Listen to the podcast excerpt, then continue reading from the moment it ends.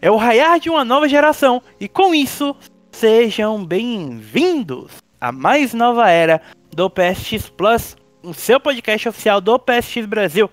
Eu sou o seu host, o Thiago. E como vocês podem perceber, temos introduções agora, temos toda uma série de pequenas mudanças sendo implantadas no nosso podcast. Afinal de contas, jogar não tem limites, então por que o PSX Plus teria limites? E já que nós não temos limites, nós, temos aqui, nós estamos aqui hoje com meus dois queridos amigos que também desconhecem o significado e o sentido da palavra limites. Bruno Vinhadel e Leonardo Cidreira.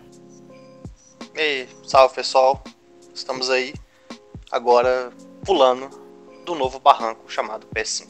Bom dia, boa tarde, boa noite pessoal, vamos que vamos. Esse podcast hoje vai ser polêmicozinho. Afinal de contas, o que melhor para começar uma nova geração do que bater o martelo nos melhores jogos do último ano da geração passada. E nós estamos aqui hoje para falar sobre o The Game Awards. O, a premiação que meio que se estabeleceu como a principal premiação de melhor, melhores jogos do ano, apesar de ser a premiação que ignora os jogos em prol de anúncios, né? A gente sabe que tem um monte de categoria que a gente vai falar sobre aqui hoje que nem sequer vai aparecer no, durante o evento. É, vão, ser, vai, vão ser ofuscadas pelo anúncio de Velozes e Furiosos Encruzilhada 2. Oh, Meu Deus. Ou qualquer coisa do, do mesmo nível. Mas, antes de entrarmos nos detalhes do Game Awards, alguns esclarecimentos e informações, amiguinhos. Primeiro deles é. Nós vamos falar sobre o The Game Awards hoje, mas isso não quer dizer que nós vamos falar quem é o ganhador de, de melhores do ano do PSX Brasil, tá? A gente vai comentar sobre a lista de indicados do evento, que naturalmente incluem jogos de Xbox e Nintendo Switch e PC e mobile e enfim. Não tem jogo de Stadia, então Hip Stadia 2020-2020. Mas o melhor jogo de PlayStation 4/PlayStation 5 do ano vão ser conversado sobre na próxima edição do PSX Plus. Provavelmente com o nosso convidado especial, mais conhecido como Big Boss, Ivan Nikolai Castilho Barkov. Ou seja lá seja a ordem do sobrenome do Ivan. É... Segundo, como vocês podem perceber, nós estamos com a qualidade dos nossos áudios teoricamente melhor isso se dá mais uma vez graças à lindíssima, maravilhosa, cheirosa e sensual Astro Gaming, que me proveu com o maravilhoso Astro A40, o, um dos headsets top de linha da marca, graças a uma parceria da Astro com a Ubisoft. A gente recebeu a edição limitada, que está em pré-venda da Kabum do Astra 40 tematizado com Assassin's Creed Valhalla. É, cara, posso dizer pra vocês, com uma semana mais ou menos de uso, melhor fone de ouvido que eu já usei na minha vida. Até aqui, tá? É, todo mundo mencionou que a qualidade do áudio melhorou bastante. Não tanto quando o Leon saiu de gravar usando o microfone da PlayStation Câmera pra gravar usando o A10. Meu, meu Deus, cara. PlayStation Câmera é sacanagem. Mas é verdade, vocês sabem disso. Porra, ali, ó. Não, mas pera, é, enfim, ó, eu não tenho nada a declarar sobre isso. Foi uma época sombria na minha vida. Ainda bem. Até o dia, até o dia em que eu conheci a Astro Game. Sensacional. E o nosso menino Vinhadel também tá usando o G935? Sim, é o Logitech G935. Estamos abraçando todos os lados diferentes da Logitech, a Astro, que é uma linha da, da Logitech. Então, amiguinhos, muito obrigado a, a Astro e, e a Logitech pela parceria com o PSX Brasil. E em breve teremos review do Astra 40 no site. Agora, Thiago, é bom deixar claro pro pessoal que está aí ouvindo a gente que a gente não vai cobrir as áreas de esportes, justamente porque a gente não tem muito conhecimento desses setores. Então, a gente não vai estar falando nesse podcast sobre é, melhores times de esportes melhor host do esporte, melhor jogo do esporte, melhor evento do esporte, melhor técnico do esporte e melhor atleta do esporte. Essas categorias a gente vai estar é, deixando de fora desse podcast. Ok, vamos lá agora. Hora de começar a falar de joguinho. Melhor jogo de estreia. Tá. Carrion, da Phobia Game Studios, publicado pela Devolver. Esse não está disponível para PS4 ainda. Uh, Mortal Shell, Code Symmetry, uh, publicado pela Playstech. Eu acho que o Vinhadel jogou. Não, mas quero jogar. Ah, é, esse é o que não saiu ainda pra PS4, né? Saiu. Não, não, o Mortal Shell sim. saiu. Quem analisou não foi... foi eu que analisei, foi o Renan. Foi o Renan. Ah, foi o Renan, verdade. Eu jurava que você tinha jogado. Mas o jogo tem uns negócios bem, bem bacana, viu? É, mas. like aí, inspirado em umas coisas bacanas aí, com identidade própria. Raj in Ancient Epic, da Naughty Heads Games, que sai agora pra PS4 e eu quero muito jogar.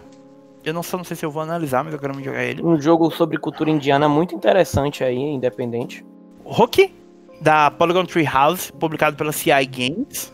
Só uma coisa, eu falei indiana não, é árabe, tá? Árabe. O Hook, eu não sei para que plataformas ela saiu, mas me parece ser um jogo. É um jogo baseado no folclore escandinávio. Me, e assim, visualmente é um jogo bem distinto, então me parece bem interessante. E, uh, e o último é o que provavelmente é o jogo que vai ganhar essa categoria, acho que não é Bom, pessoal, é, aqui é o Leonardo do Futuro falando, da mesa de edição. É, houve um problema no, no áudio, nessa parte do áudio do podcast. E só para deixar claro, o último jogo concorrendo a melhor jogo de estreia de jogos de desenvolvedoras independentes é o Phasmophobia da Kinect Games. Conversamos sobre essas entradas e, a, todos nós concordamos que o mais forte aqui seria o Phasmophobia, justamente por conta da performance do jogo na, na Twitch, e, que ultrapassou naturalmente Fall Guys e Among Us. E essa é a nossa escolha, tecnicamente, para essa, essa categoria. Só para uma coisa que eu queria registrar é em relação aos vencedores anteriores dessa categoria. Que em 2018 a gente teve The Messenger vencendo. E. Merecido. Foi no mesmo ano que Moss foi indicado, que o Donald County foi indicado, então foi um ano bem forte. E no ano passado a gente teve esse foi outro título. Essa categoria era chamada Fresh Indie Game. E foi quem ganhou foi a Disco Elysium. no ano que a gente teve Disco Elysium, Outer Wilds, Grease, é, Gris, Slade Empire, Untitled Goose Game e My Friend Pedro sendo indicados, né? Então é uma categoria que tem um histórico forte, tipo, você teve Cuphead ganhando, no mesmo ano que Hollow Knight foi indicado, sabe? É, é, um, é uma premiação aí que tem um histórico bem forte, eu diria. Então, fica, fiquem de olho no que esses estúdios vão fazer daqui pra frente.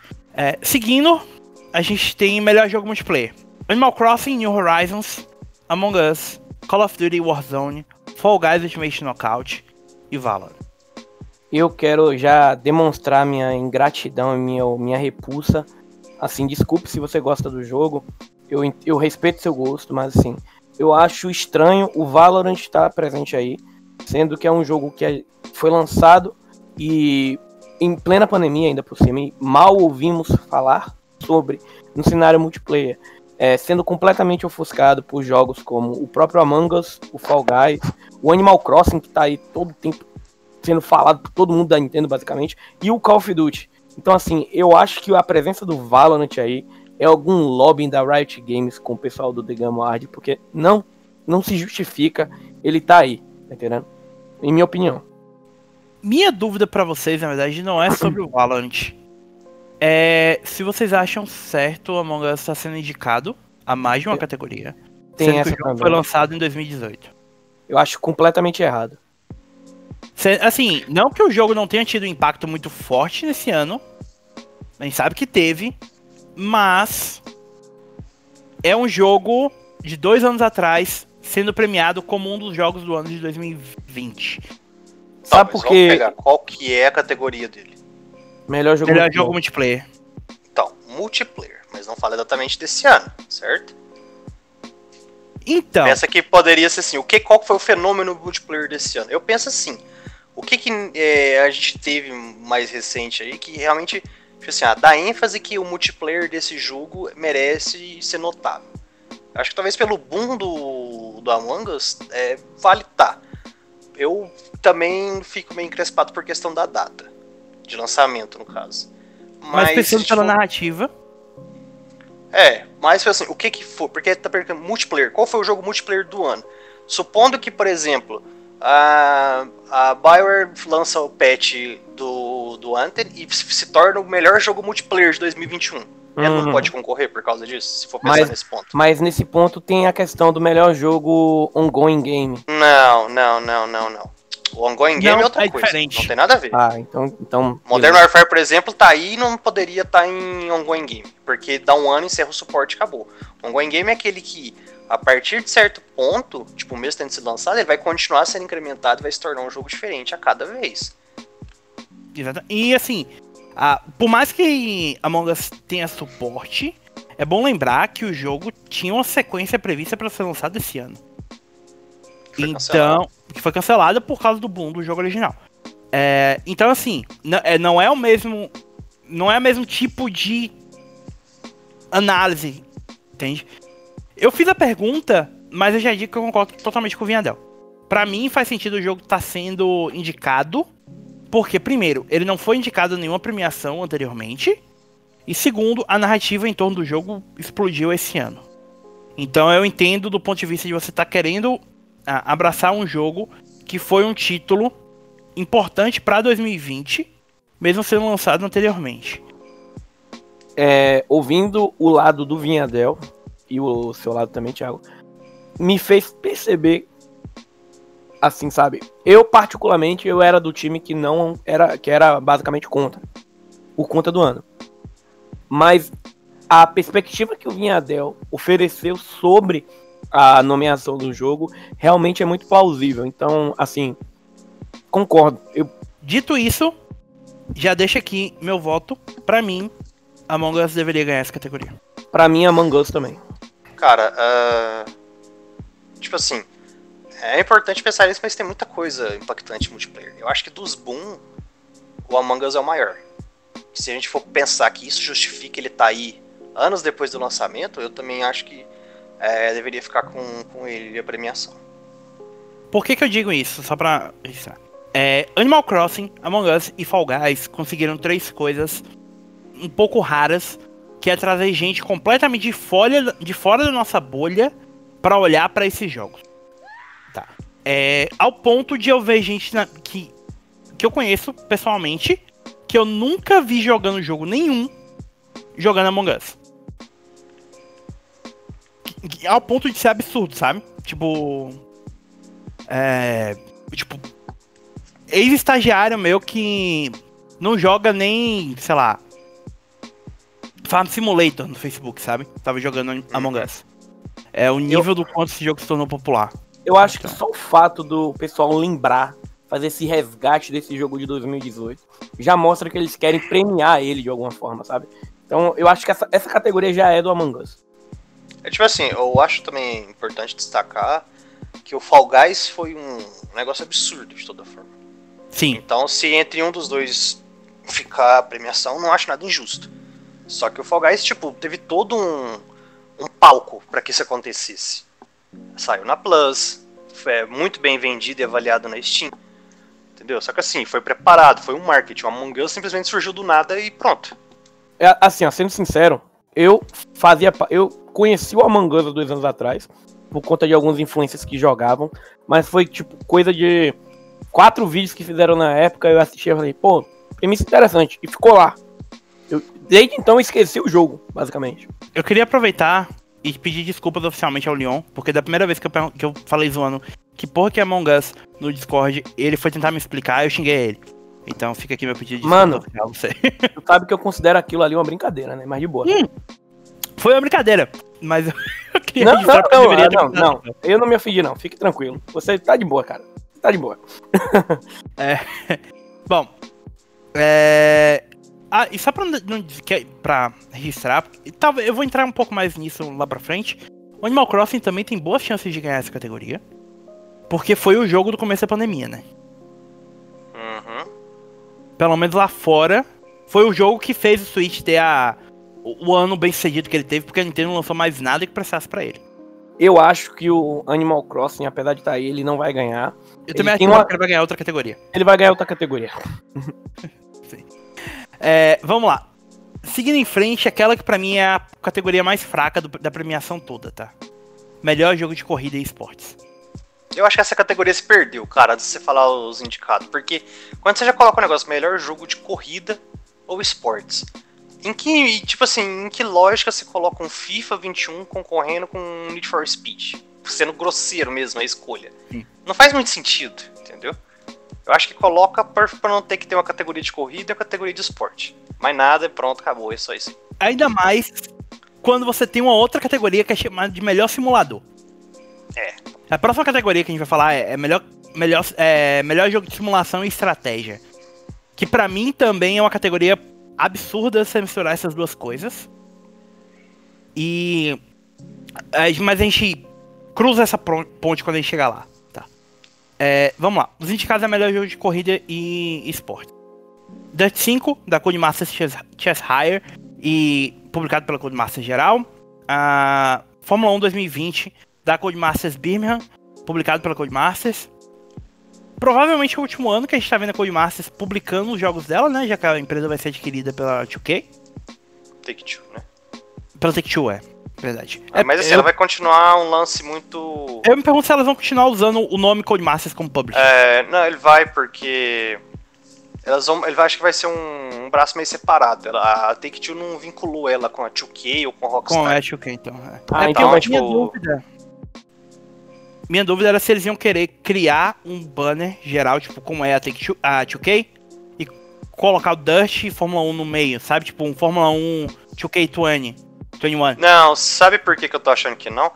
Ah, quando eles abriram a Private Division, eles já fizeram um negócio separado já. Então tudo que a, o- a Take-Two vem fazendo, ela tá fazendo separado. Ela não tá enfiando os banners mais. Até pra dar um pouco de identidade. Pega que A própria Ah, Rockstar, tem- né? Né, então, eu acho que a intenção é essa. A Take-Two tem o reconhecimento que a Rock- a Rockstar tem. No caso, a 2K lá. Então você já sabe que, por exemplo, Borderlands vai se sempre vir da 2K. Uma coisa vai representar a outra. É, é uma coisa curiosa, né? Vamos lá, continuando. FIFA 2021, desenvolvido pela EA Vancouver, publicado pela EA Sports. NBA 2K21, é, desenvolvido pela Visual Concepts, publicado pela 2K. E o Tony Hawk's Pro Skater 1 Plus 2, desenvolvido pela Vicarious Visions e publicado pela Activision. Primeira coisa que eu queria dizer sobre essa categoria, tá? É, é a categoria com a pior média no Metacritic. Com exceção de um jogo aí. É. Dust 5 tem média 80. NBA 2K21 tem média 68. FIFA 21 tem média 72. O FIFA 2020 tem média 88. Oh, FIFA 2020. Fórmula 1 2020 tem média 88. E o Tony Hawk's Pro Skater tem média 89. Qual a outra coisa que chama a minha atenção nisso aí? Os dois jogos que tem média 80, que não são Tony Hawk's, tem média de usuário 5.1, o Dirt 5, e 6.5 o Fórmula 1. Sabe Um o que eu acho? Tanto Ah, o NBA quanto FIFA, quanto FIFA tem média 0.7 de usuário. Sabe o que Tá. eu acho? Eu acho que essa categoria aí é do Tony Hawks. Eu acho que assim. É, se você levar em consideração o fato dele estar sendo lembrado aí, o fato de que foi um, um remaster, basicamente, esse remaster barra remake, né, sei o que vocês preferem chamar. É, Pra veio, mim ele é mais muita um remake do que um remaster, cara. É, eu também acho que é mais um remake do que um remaster. É, trouxe de volta Tony Hawks pro seu. pe- pegaram justamente os dois melhores jogos de Tony Hawks, assim, do seu auge. Tanto é que, se eu não me engano, se você olhar aí, Thiago, é, bus, busca qual é o jogo mais bem avaliado de PlayStation 1 no Metacritic. Eu acho que não tem jogo de PS1 no Metacritic. Tem, tem, tem, tem, tem. Procure. Bote aí, PlayStation 1 Metacritic. Eu já coloquei aqui já. É Tony Hawk's Pro Skater 2, média 98. Pronto, então a gente tem. não, não sendo chato, mas tudo mais. É, eu acho que o Tony Hawks leva essa. É um jogo mais popular. É, e- e quando eu falo popular, é, ele, muita gente jogou ele. Mesmo gente que não curte esporte, já deve ter jogado um Tony Hawks. É um jogo que apela pra pra o. Como é que fala, meu Deus? Nostalgia da pessoa. E assim, é, nada contra. Eu não jogo FIFA, eu não jogo NBA, eu não joguei o F1, eu não joguei o Dirt. Beleza, mas eu acho que o Tony. Esse ano é do Tony Hawks. Eu vi todo mundo falando bem do Tony Hawks. Eu não vi ninguém falando bem dos outros. Essa é a minha opinião.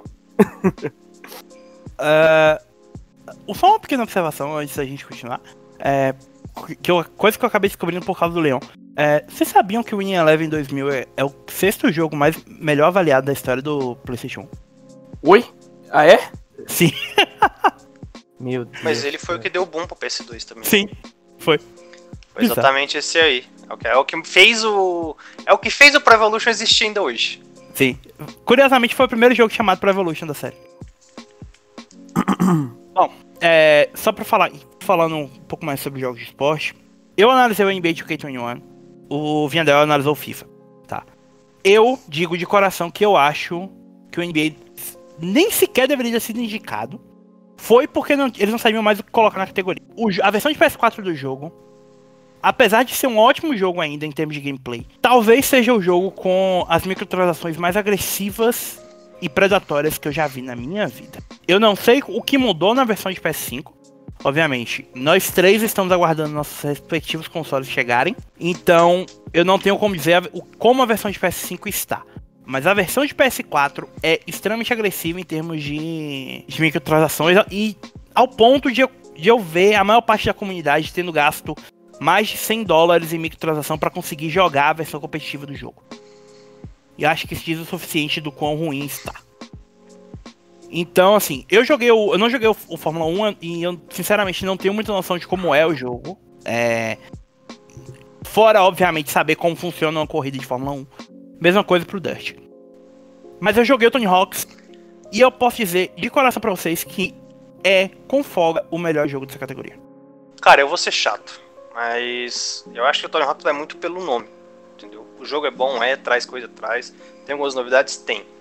Mas, tipo assim, eu não sei nem se essa talvez seja a categoria certa para ele. Não sei, talvez. Uh, é, é, porque assim, acho que não cabe, né? Mas. Eu não diria que seria um jogo de esporte puro, sabe? Não diria que seria um, um, jogo de corrida. É meio complicado. Não consigo dar um, uma categoria certa. Mas, tipo, sei lá, vai ganhar pelo nome. Lógico que fez um bom trabalho e tudo, só que essa categoria para mim é uma bagunça, cara. Tipo, se for para mim nomear pelo que ela apresenta, eu daria pro, pro Fórmula 1 ou pro Dirt. Porque são jogos que naquilo que eles propõem, eles entregam um negócio absurdo. Mas extremamente absurdo. Eu acho que talvez, não sei, eu tiro o Tony Hawk por causa. Eu não consigo ver ele nessa categoria, mas é, para mim é óbvio que ele vai ganhar. O que eu teria feito seria tirar o Dust, Fórmula 1, o Tony Hawks e um jogo que está indicado à categoria de melhor simulador e criado uma categoria de melhor simulador. Boa. Pode ser, sabe? pode ser. É alguma coisa também.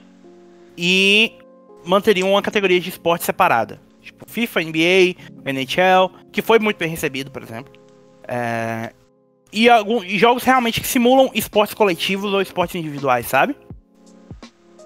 Golfe, sei lá, tipo, se bem que o o PGA Tour 2021 eu também não teria indicado. Enfim, vamos seguir em frente, porque não tem muito o que dizer mais sobre essa categoria, né? A próxima categoria, como eu já, é, já aludi, é melhor simulador e jogo de, melhor jogo de estratégia e simulação. A gente tem indicados aí Crusader Kings, da Paradox Development Studio, publicado pela Paradox. Desperados 3, desenvolvido pela Mimimi Games e publicado pela THQ Nordic. Gear Statics, desenvolvido pela Splash Damage e pela Coalition e publicado pela Xbox Game Studios.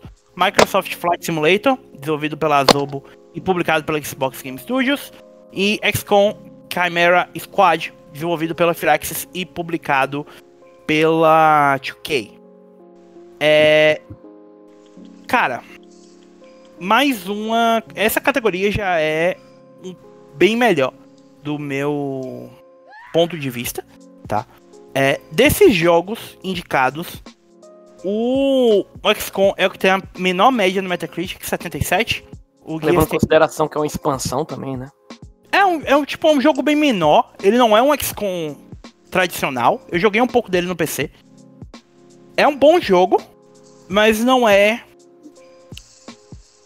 essas coisas todas, sabe? Eu diria que é a mesma coisa pro que Aesthetics. E pro Desperados. Essa categoria pra mim fica entre o Crusader Kings 3 e o Flight Simulator. E pra mim o Flight Simulator leva. Cara, eu acho que essa categoria só do Flight Simulator não tem concorrência. Eu fiquei feliz que eles lembraram do Desperados 3. O Thiago até tinha. É um bom jogo, é um muito bom jogo. Agora, eu também concordo. É o Flight Simulator aí, por sinal, um dos, dos melhores jogos, um dos jogos mais bem avaliados do ano, cara. Não tem como não levar essa categoria. Só um, eu só tô falando do Crusader Kings porque os dois, curiosamente, têm a mesma média no Metacritic. 91. Só que o Crusader Kings é um jogo infinitamente menos conhecido, né? Exato. Sim. É, vamos pra próxima categoria, então? A próxima, pra mim, também é uma categoria bem definida, tá? Que é melhor jogo de família.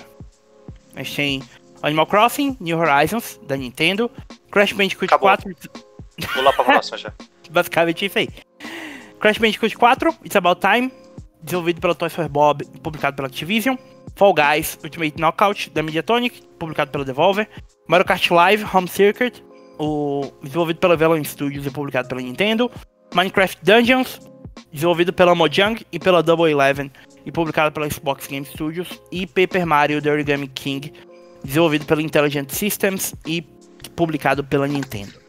É mais um é mais uma categoria de um jogo, né? É do Animal Crossing. Cara, eu vou só comentar uma coisa.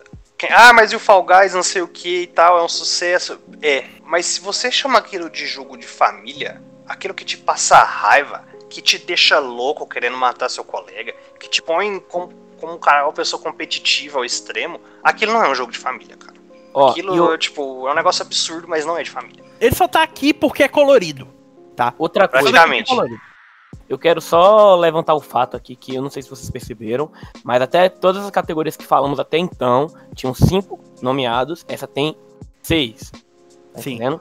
Já, já começa, já começa a, a. Como é que fala? A, a marmelada aqui. Mas enfim. É, eu, eu acredito que o Animal Crossing leva. Se fosse para escolher um outro jogo, seria um jogo da Nintendo. Seria ou Paper Mario ou Mario Kart Live. Eu digo que, assim, pode ser ainda que o, o Animal Crossing nem ganhe nesse, ganhe uma outra categoria ainda por cima, não sei. Mas, pra mim, Animal Crossing. Sem sombra de dúvidas. É, eu acho Mario Kart Live. Mario Kart Live com certeza não leva. É, só pra pessoal que não sabe, Mario Kart Live é um jogo de realidade aumentada que você usa seu Switch pra correr pela. pela sua casa. É Como- da hora isso, mas é, é uma coisa muito, digamos assim, de nicho? Não, não, eu não diria de nicho, mas É, é um caso que pouca gente deve ter jogado. é isso. É um O- caso isolado. Paper Mario e o Crash Bandicoot 4 talvez sejam os mais próximos de competir aqui, mas Animal Crossing deve levar isso aqui de, com folga. É, a próxima categoria pra mim também é uma categoria fraquíssima, tá? Que é melhor jogo de luta. É, Grand Blue Fantasy Versus da Arc System Works, publicado pela Cygames. Mortal Kombat 11 Ultimate, desenvolvido pela NetherRealm Studios e publicado pela WB Games. Street Fighter V Champion Edition, ah, desenvolvido pela Jinx e publicado pela Capcom. One Punch Man, A Hero Nobody Knows, desenvolvido pela Spike Chunsoft e publicado pela Bandai Namco.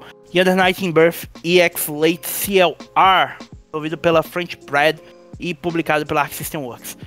Por que, que eu digo que essa categoria, categoria é fraca? Você tem três relançamentos de jogos aqui, cara. Mortal Kombat 11, Street Fighter V e o Under Night in Birth. Sim. Não são jogos originais, são relançamentos com, com mais personagens e uma ou outra mudança mecânica. O Grand Blue Fantasy Versus é um bom jogo. E o One Punch Man A Hero Nobody Knows é um jogo de anime. É um sabe anime que, não, de anime. Mediano ainda que- por cima. Você sabe Ah. que o One Punch Man só tá aí basicamente pra, pra cumprir tabela, né? Sim. De É preencher, é preencher vaga. Ó, sendo sincero, é, isso aí só mostra uma, uma- um lado da indústria que é muito chato, que é o lado dos gêneros do- de jogos de luta. Que infelizmente é um gênero muito foda pra você se aventurar como é, desenvolvedor independente.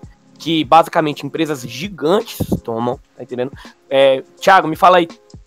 Três jogos independentes de luta. Eu não faço a menor ideia.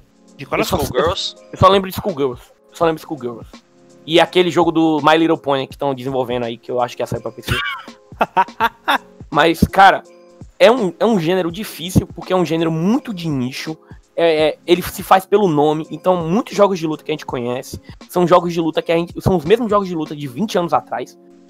Street Fighter, E, ó, Mortal Kombat. Fala, fala. Pensa assim, o Grand Blue Fantasy Versus que tá comemorando o número de vendas dele e foram 450 mil unidades. Exato. Então, cara, isso é foda, porque é um gênero que, assim, tinha tudo pra de- ter muito mais gente jogando. Só que o pessoal prefere só jogar Street Fighter, Mortal Kombat, Tekken. Beleza, é legal, é legal, mas, pô, deveria ter caras novas nisso pra. É, como é que fala? Terem Renovar o reconhecimento, negócio, inovar o menos, né? negócio. É, e, Assim- e só pra, pra não falar que eu tô criticando o número de vendas do Grand Blue, tá? É um número fantástico. Mas quando você considera que Grand Blue Fantasy é um dos maiores jogos mobile do universo, é um número pequeno de conversão pra, pra, pra um jogo de luta de console, sabe? Uhum. E um jogo que tem um monte de coisa. Extremamente triste que esqueceram do jogo de luta lá de Jesus, do Buda e tal, que nem levaram em consideração. Meu Deus, Ah, Fighter sim, God. Fight of the Gods. é verdade. Cara, ó, se for pra chutar aí, eu vou chutar um, um Mortal Kombat, porque é mais. É mais mainstream, tá entendendo? É o mais Cara, mainstream. Mortal Kombat 11 vai levar, porque eu lhe garanto que 99% das pessoas que votaram não jogou nenhum outro jogo de luta e vai votar no, no jogo americano. Exato. Bem provável mesmo. Lembrando, Desculpa, pessoal, sabe que a realidade que- é essa. lembrando, pessoal, que por mais que a votação seja dos críticos, uma pequena parcela dos votos que são computados das pessoas influencia. Então, Mortal Kombat aí eu acho que leva fácil. Leva muito fácil. Uma categoria que pra mim também tem um ganhador. Tem um ganhador relativamente claro e dois azarões. E que provavelmente é aqui que vai, que vai ter meu primeiro range da nossa gravação. É melhor RPG, o Best Role Playing. Final Fantasy VII Remake, da Square Enix. Genshin Impact, da MiHoYo. Uh, Persona 5 Royal, da Atlus, e desenvolvido pela P Studios. Witchland 3, desenvolvido pela InXile Entertainment, publicado pela Koch Media. E Yakuza Like a Dragon, desenvolvido pela Ryuga Gotoku Studio e publicado pela SEGA. Tá, vamos lá. É, eu quero que vocês dois falem primeiro, vai. Depois eu falo. Cara, ó, eu particularmente, se eu fosse aquele Leonardo de, sei lá, uns dois anos atrás, que era fanboy cego de Persona, eu nesse momento falaria Persona Royal. Só que eu tô afastado da série. Eu não joguei o Persona 5 Royal, ainda não tive a oportunidade de comprar e jogar o Royal. Não sei como tá, tá entendendo? Quem analisou foi até o Rui. E, assim, conheço a fama do Wasteland, o Thiago me falou muito bem do Wasteland 3. Sei qual foi o boom do Genshin Impact. Sei que Yakuza Like, a Dragon tá revolucionando aí por justamente entrar no RPG, um jogo que não era de RPG, é sensacional. Mas eu acho que por todo o contexto histórico, todo, toda a tentativa de trazer uma. contar uma nova história, assim por dizer, falando de uma forma bem vaga para não dar spoiler, e toda a metalinguagem, todo, tudo o que eles mostraram no jogo, eu acho que pra mim é Final Fantasy VII Remake. E, por favor, pessoal, sem essa de o jogo é incompleto. o- Esse jogo não tinha a menor intenção de ser realmente o Final Fantasy VII original. Isso aqui é uma nova, uma nova interpretação, um- um- um- uma, uma coisa completamente nova. Abraço. Lindo. Fala, tipo. Cara, eu concordo em tudo com o Leon. Dessa lista toda foi o único que eu joguei. Ah, fui até platinar, 80 horas nisso aí. Tipo, cara, é uma experiência incrível. Então, meu voto fica pra ele também. Tá, vamos lá. É... Primeira coisa dessa categoria. Que porra Genshin Impact tá fazendo aqui? É, esse aí tinha que estar só em ongoing game. Se quiser colocar qualquer coisa. Jogo mobile. Melhor jogo mobile, tá? Vai. Vamos lá. É... Você tem aí só jo- jogos que poderiam ter entrado na, na categoria que não foram indicados, tá? Crosscode, que é um dos melhores jo- jogos independentes do ano, tá? Esquecido. Esquecido. renegado. Eu sei que vocês vão falar que eu tô sendo fanboy, mas pra mim também poderia ser indicado. Shadows of Cold Steel 4. O, o Sakuna, of Rise and Ruin, que saiu agora. Concordo. É. O. O próprio Minecraft Dungeons poderia ser indicado aqui. Pillars of Eternity 2, o Deadfire, que foi lançado em janeiro, poderia estar aqui. É, até dois jogos que pra mim não são jogos é, de RPG, mas que o Metacritic considera como RPG. Que são o Touching Sentinels, a Aegis Ring e o Nioh 2. Tá. Ah, não faz sentido pra mim nenhum. Nenhum, nenhum Genshin Impact tá indicado. É, tá sendo indicado porque foi um jogo que ficou muito popular no lançamento, mas basicamente já morreu também. E. Morreu, vírgula, né? É, tá sendo sugado a alma à base de microtransação. Né? Bom, tirando isso do meu peito, vamos lá. Os outros quatro indicados são quatro jogos que, para mim, merecem estar indicados entre os melhores jogos do ano. Ah, tá. É, Wasteland 3, para quem gosta de, desse estilo de, de RPG mais ocidental, ele é bem parecido com XCOM até, mas é mais RPG do que XCOM. Era isso que eu ia te perguntar, se você não acha que ele deveria ter sido encaixado não, no Instagram. Não, porque ele usa muito de, co de coisas de RPG mesmo, sabe? De suas decisões influenciarem resultados, de ter ah, cheque de, de skill. São coisas. Ele é, De todos aqui, ele é o mais RPG RPG mesmo, sabe? Daquela tradução. Aquela visão de RPG de mesa. É. Me deixou mais a... interessado ainda. ele é. Cara, ele é realmente fantástico. De verdade. Se vocês, porventura, tiverem um PC um pouco melhor, ou um Xbox, joguem. Porque ele tá no, no Game Pass.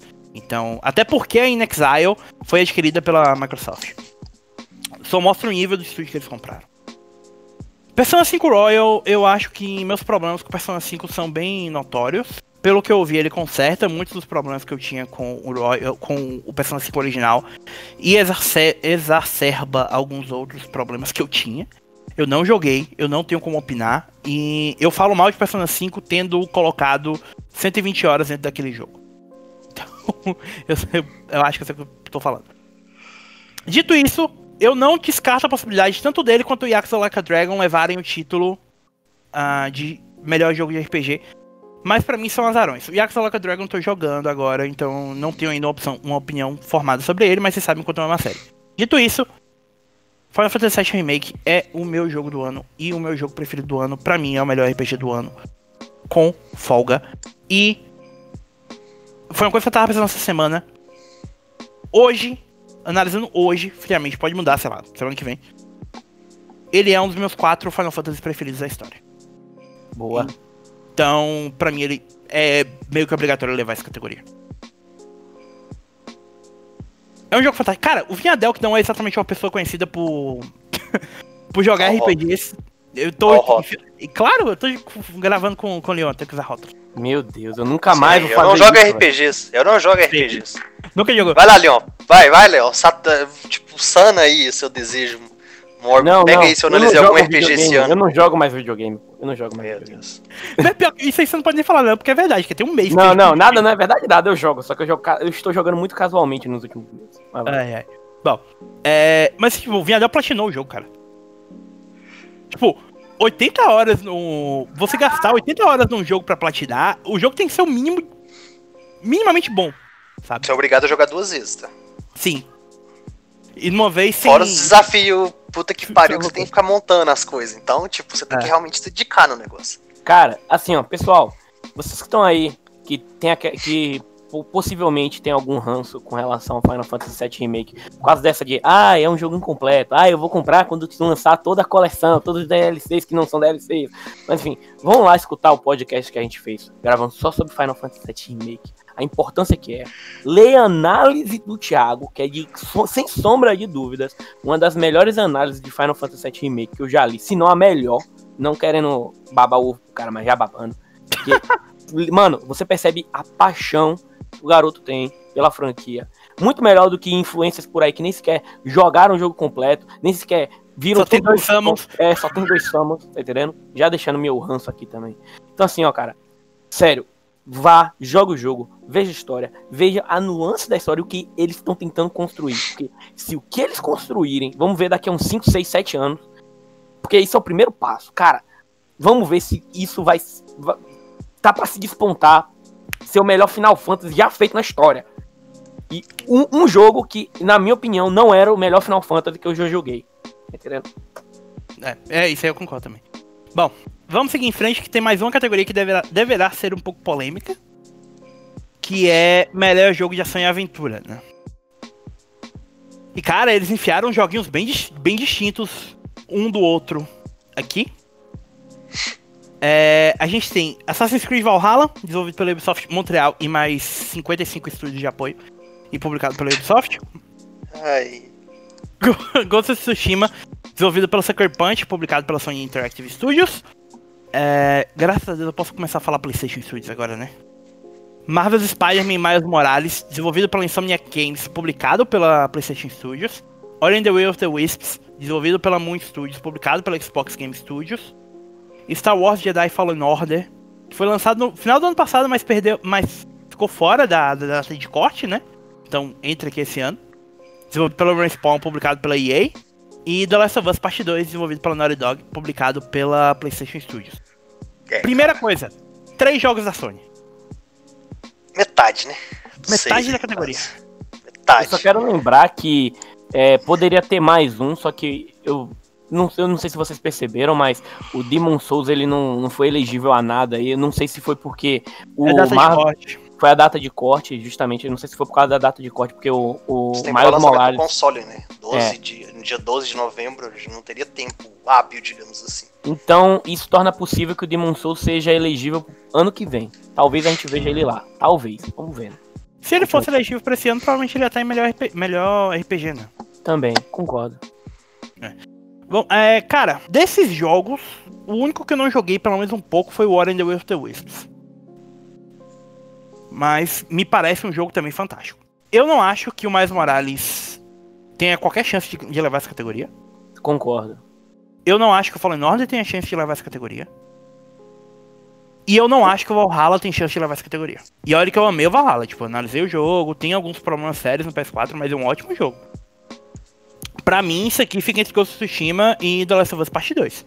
Então, minha opinião vai seguir a do cara que analisou Ghost of Tsushima e terminou The Last of Us Part 2, que é o Bruno Viandel. Ah, cara, Eu posso falar antes do Bruno? Rapidinho? vai, por favor. Ó, antes do Bruno falar, eu concordo em tudo que o Thiago falou. Eu, eu fico in- inclinado em relação ao Uri, tá entendendo? Inclinado porque ele pode, sei lá, ser uma surpresa, não sei. Mas eu fiquei feliz que foi o Jedi Fallen Order foi lembrado. Mas assim, em relação ao Ghost of Tsushima e The Last of Us Part 2, eu acho que quem vai ganhar essa em específico vai ser o Ghost of Tsushima.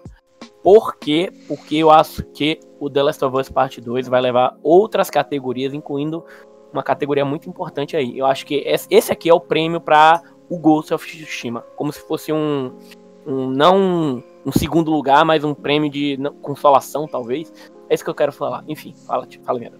Cara, eu acho é uma outra categoria que eu acho difícil pelos indicados. Porque de todos esses jogos, pensa nele só como jogo de ação e aventura. Tipo, você praticamente mata o Ori colocando ele no meio. Sim. Porque ele é um jogo de aventura, ele é o único aí que é um jogo de aventura. É, tem ação? Tem, mas o estilo artístico, tudo, a forma como ele é apresentado, ele é um jogo que te vai lembrar muito mais o aventura. O restante é mais jogo de ação, cara. Tipo assim, uma coisa que, por mais que o The Last of Us esteja aí, eu acho um pouco. Isso na minha visão, na minha concepção de achar um pouco complicado ele ganhar. Ele é um jogo de ação, mas eu não sei se ele é um jogo 100% de ação, sabe? Se você pega o Jedi Fallen Order, Tsushima, o AC Valhalla, por aí, ele me lembra mais jogos de ação do que o The Last of Us. Que pra mim é um jogo muito mais de. Um jogo mais stealth, mas com foco absurdo na narrativa. Exato. Tipo, não teria ação no jogo se não tivesse narrativa. É diferente dos outros. Tipo, o Tsushima você pode colocar lá. é, você não precisa da narrativa pra você ter ação. Tem essas, essas variações que eu acho. Pra mim, para mim, a- como lembraram bem do Fallen Order, fica entre ele e o Tsushima. Essa, essa categoria. Eu acredito que nenhum dos dois, tipo, se não consigo decidir de vez, mas se colocaram o Fallen Order é porque ele tem uma chance boa. Eu acho que o Tsushima leva. É, minha lógica inicial seria parecida com a do Lyon, certo? De que é um, é- era um prêmio que historicamente eles davam pra o título que não ia ganhar a principal premiação até 2017. Tá. É, O que que aconteceu? O que que vinha acontecendo, certo? O a- eles começaram a dar o prêmio de categoria também pro pro jogo que ia levar o jogo do ano, sabe? Então, 2017, ah, The Legend of Zelda Breath of the Wild ganhou o melhor jogo de ação e aventura e ganhou o melhor jogo do ano. 2018, God of War levou melhor jogo de ação e aventura e melhor jogo do ano. Ano passado, Sekiro levou as duas, Sekiro levou as duas categorias. Então assim, eu acho bem provável que eles voltem atrás e deem o prêmio pra Ghost Tsushima. Por quê? Eu acho que eles não, não vão não têm apresentado essas categorias tanto na, na premiação principal, sabe? Mas não me surpreenderia se o The Last of Us Part 2 levar esse prêmio e outros prêmios ao longo do. É, pode, pode acontecer uma situação de inversão também. O É. Ghost of Tsushima levar jogo do ano, The Last of Us levar melhor jogo de ação e aventura. Lembrando que, vamos também levar em consideração que os únicos jogos que estão indicados a jogo do ano são eles dois. Então, Sim, vamos, lista. vamos- é, então assim, já, de- já dá a eles uma ligeira vantagem, porque são considerados os melhores jogos do ano. Entendendo? Então, vamos que vamos. Dito isso, um dos dois. É possível que o Tsushima leve esse prêmio e nenhum dos dois leve melhor jogo do ano. Porque tem um terceiro jogo pra mim tem grande chance É. de levar. É, eu acho que esse vai dar uma zebra, talvez, mas vai. É, tá. Melhor jogo de ação. Tá. Essa é, um essa é a categoria, inclusive, que tá o terceiro jogo que eu acho que talvez leve melhor jogo do ano. Que a gente tem é, Doom Eternal, desenvolvido pela id Software, publicado pela Bethesda. Hades, desenvolvido e publicado pela Supergiant Games. É, Half-Life Alyx, desenvolvido e publicado pela Valve. Nioh 2, desenvolvido pela Team Ninja e publicado pela Sony. E Streets of Rage 4, desenvolvido e publicado pelo Dotemu. É, cara, Doom Eternal parece ser um jogo fantástico. Nioh 2 parece ser um jogo, um jogo fantástico. Eu acho que a Hades leva essa categoria de com folga. Eu Fácil. acho. Fácil, fácil. Hades, cara, Hades é de longe uma das maiores surpresas do ano. É de uma das minhas desenvolvedoras favoritas independentes, que é a Supergiant. Você sabe que eu sempre tô falando bem dos caras. Na minha análise do Spiritfarer, eu citei eles como um dos maiores pilares da indústria de jogos independentes. E incluindo a própria Thunder Lotus, que a gente vai falar dela mais na frente, tá se aproximando do status da Supergiant. E, cara, Pra mim tá entre o Doom Eterno e o Hades. Eu acho que o Hades leva essa. Eu com folga. Cara, acho bom dessa categoria porque lembraram de, de bons, bons nomes aí. Sim. Nioh 2, principalmente. Ah, o Doom Eternal. Tipo assim, acho que é fantástico você ter essas opções. Só que nenhum é perto do Hades. Se você nunca jogou o Hades, ah meu Deus, roguelike, indie colorido, blá blá, boa sorte, cara. Fica nessa aí. Que eu te digo claramente que é o melhor jogo de ação do ano. Cara, o. Uma coisa curiosa pra mim ne- nesse. Nessa, premi... nessa categoria es- especificamente é que a gente tem jogos também com. A comple... Talvez seja a categoria com mais jogos aclamados pela crítica, crítica sabe? Pra... Só pra vocês terem noção do, do nível. O jogo com a média mais baixa aqui é o Streets of Rage 4 com 82. Você que tem é o um Nioh, ótimo jogo. sim, é um ótimo jogo. Você tem o Nioh 2 com média 85, Doom Eternal 87, o Half-Life Alyx com média 93 e o Hades com média cadê? O Hades tem média 93. Então, assim. Cara, é uma. É uma categoria que vai. Tipo, com jogos fantásticos. Mas eu acho que o Hades realmente leva com uma boa folga. Isso aqui. Vamos lá. Próxima categoria. A categoria que seria do Leon, se o Leon ainda jogasse o jogo. Oi? É melhor jogo de VR e AR. Vamos só adiantar, Thiago? Como a gente não tem nada disso, a gente só sabe pela, Eu pela acho que mídia. adi- Novamente, é uma categoria do Leon e o que o Leon falar é isso aí. Isso aí. Ah, deixa eu falar os indicados primeiro, tá? É, Dreams, desenvolvido pela Media Molecule, publicado pela Sony. Half-Life Alyx da Valve, Marvel's Iron Man VR da Camouflage, publicado pela Sony, Star Wars Squadrons da Motive Studios e publicado pela EA, e The Walking Dead Saints and Sinners, publicado pela Skydance Interactive. Desses, três jogos estão disponíveis para PS4, Half-Life Alyx só para PC, The Walking Dead Saints and Sinners por enquanto só para PC também, mas vai sair para PS4, o, né? O Saints and Sinners não saiu para PS4 não, para mim que tinha saído. Saiu, Saiu? Saiu. Então, é, é saiu para PS4, tá, perdão. Então, realmente só o Half-Life Alyx não tá disponível para PlayStation VR. Exato. E assim, é, é, irônico porque eu tenho quase certeza que o que vai vencer aqui vai ser o Half-Life Alyx. Tá? É, é, um jogo assim que, em primeiro lugar, uma, uma, uma um ar novo, um ar refrescante numa franquia muito amada pelo público, que não só inovou muito, eu vi muito, assim, eu não joguei, mas eu vi muito, muita galera enchendo muito saco mesmo com Half-Life Alyx, sabe? É, falando muito bem da jogabilidade, de como ele mexe com a própria lore do, do, do Half-Life. Que, por sinal, o final do Half-Life Alyx promete que em breve talvez possamos ver uma nova entrada em Half-Life, por que não? E assim, fiquei feliz com o Dream sendo lembrado aqui e triste ao mesmo tempo que ele ter sido renegado. Basicamente, a Sony lançou e todo mundo esqueceu do jogo. Beleza. O, o Homem de Ferro é um jogo legal, divertido, mas eu não acho que deveria estar aqui. Ele tem uma campanha muito maçante, a jogabilidade dele é muito repetitiva. Algumas Meu contraponto são... para isso é que você passou vergonha ao vivo jogando Man VR e por, por isso ele merece o prêmio de melhor tava... jogo do ano. Não, peraí, eu tava jogando no hard, na última dificuldade para pegar o troféu. Mas enfim. Passou vergonha porque quis. E assim, ó, ó é, o Star Wars Squadron, eu mantém a opinião do. Não, não, perdão. O Star Wars Squadron, ele tem o VR como uma opção a par, não é uma experiência unicamente VR, tá entendendo? Mas o, eu vi falar muito bem do The Walking Dead Saints and Sinners, muito bem mesmo. Mas dessa categoria aqui, eu acho que nenhum deles tem um peso de nome e o peso que foi o Half-Life Alyx. Eu acho que essa categoria é do Alex. Não tem como o Alex não ganhar essa categoria.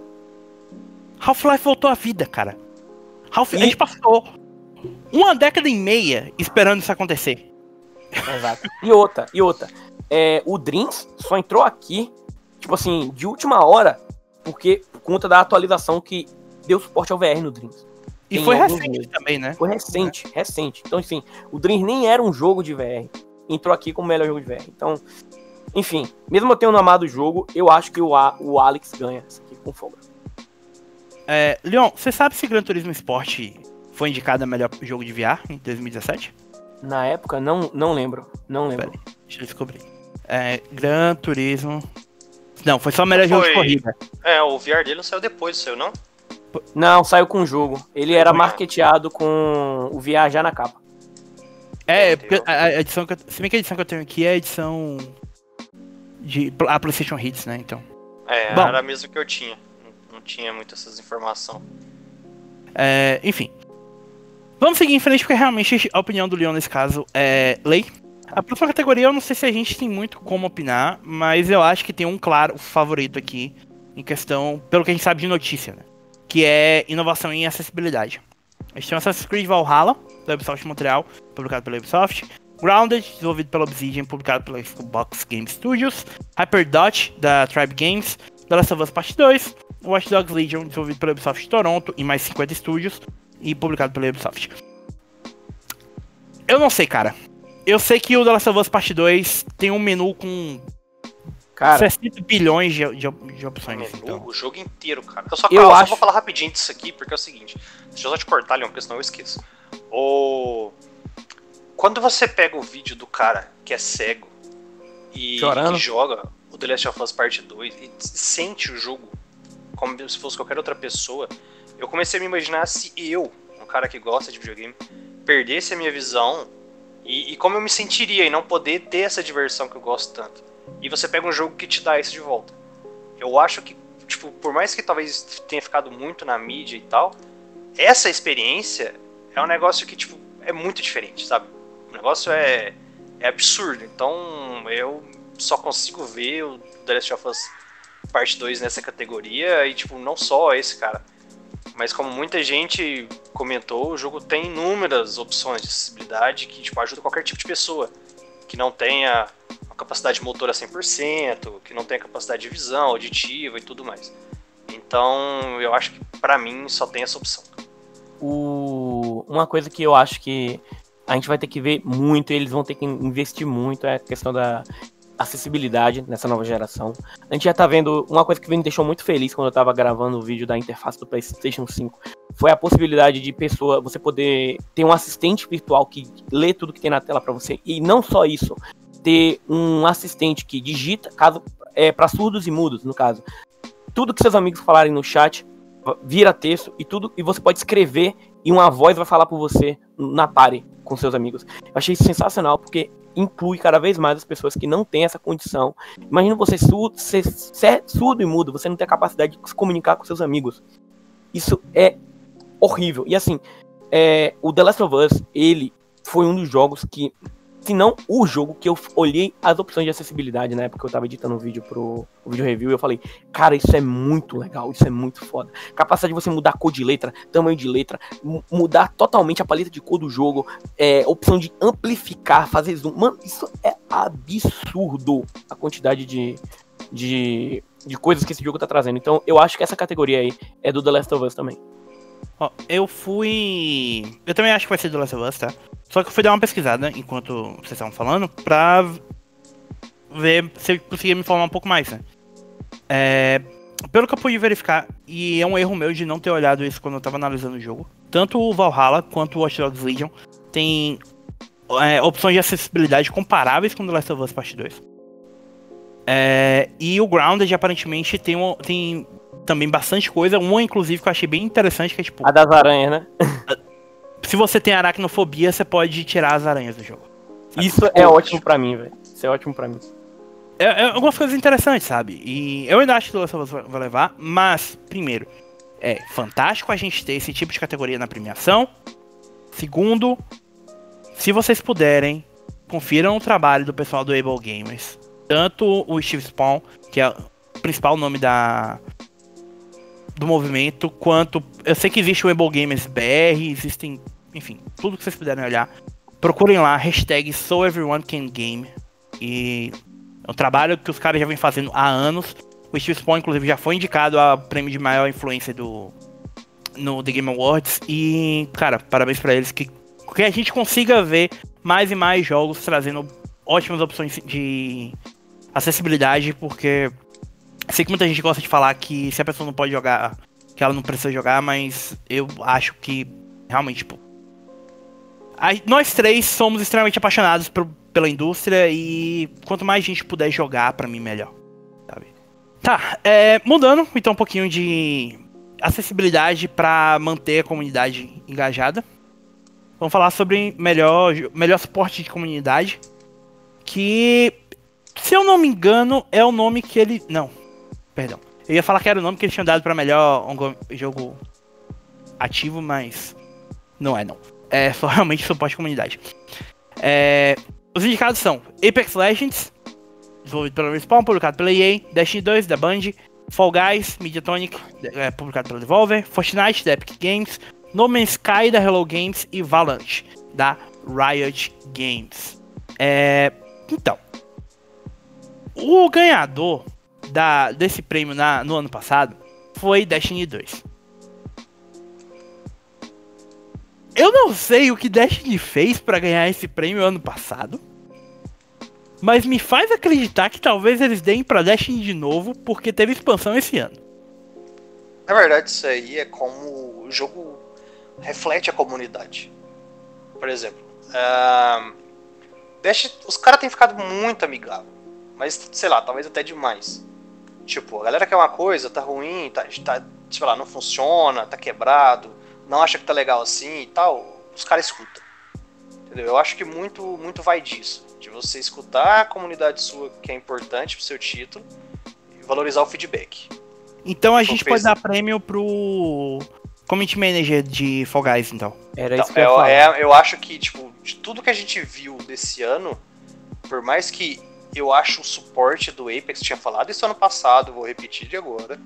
O suporte do Apex é excelente, cara a forma como os caras fazem tudo, dão, tipo, mantém o jogo, dão, dão apoio pra comunidade e tudo mais, É um negócio fantástico. Destiny é a mesma coisa. Tipo, chega o ponto onde o suporte dos caras é melhor que o próprio jogo. Tipo, tão, sei lá, empenhado nisso que eles são. Só que eu acho que se a gente for observar isso, de levar a informação para a comunidade, trazer essa informação e tudo mais, eu fico com o Fall Guys. Eu também. Cara, se tem uma coisa que não tem como criticar no Fall Guys é justamente o apoio e o suporte à comunidade.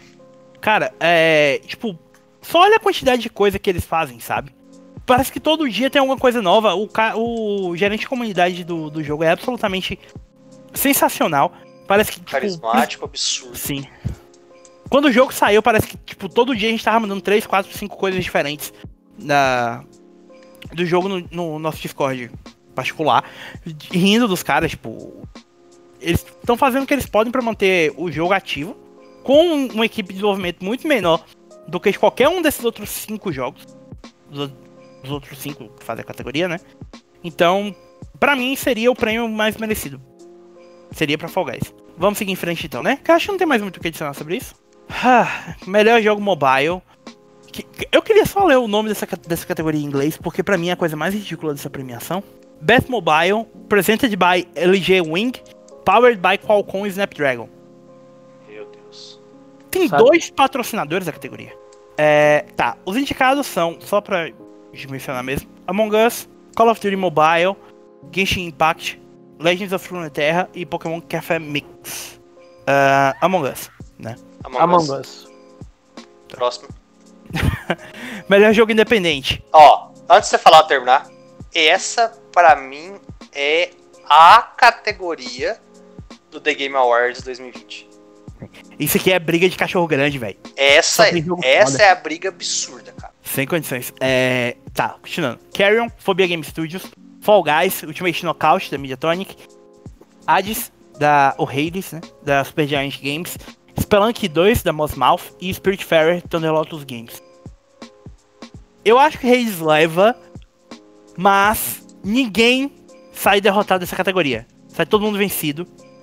Porque são cinco jogos absolutamente incríveis. Eu acho que, cara, eu tô muito feliz que eles lembraram do Spiritfarer. É, eu analisei esse jogo, eu, sem sombra de dúvidas, um dos melhores jogos que eu joguei na minha vida. Mas, por mais que eu quisesse que ele ganhasse, eu acho que ele vai ganhar em outra categoria, eu acho, como prêmio de consolação, tomara. Eu quero muito que esse jogo ganhe alguma coisa, porque, mano, joguem esse jogo, é muito lindo, esse jogo é lindíssimo. Mas para mim, essa categoria é, é e já foi vencida pelo Aids, cara. Mano, o Aids, mano, não tem como, velho. Não tem como. Apesar de que, por mais maior que seja o sucesso do Fall Guys, por melhor que tenha sido o Spelunk 2, e por mais bizarro interessante a entrada do Carrion, cara, eu não sei se eles têm cacife para enfrentar o Hades, cara. Mas, Sabe? Uh, não tem jogo ruim nisso aí. Não, eu não. sei, eu sei. Não tem, não tem, não tem. Realmente, não tem. Só que assim, eu ainda tenho um amigo que, ah, esses negócios indie, sei lá o que, muito preconceituoso, sabe? Eu só lamento.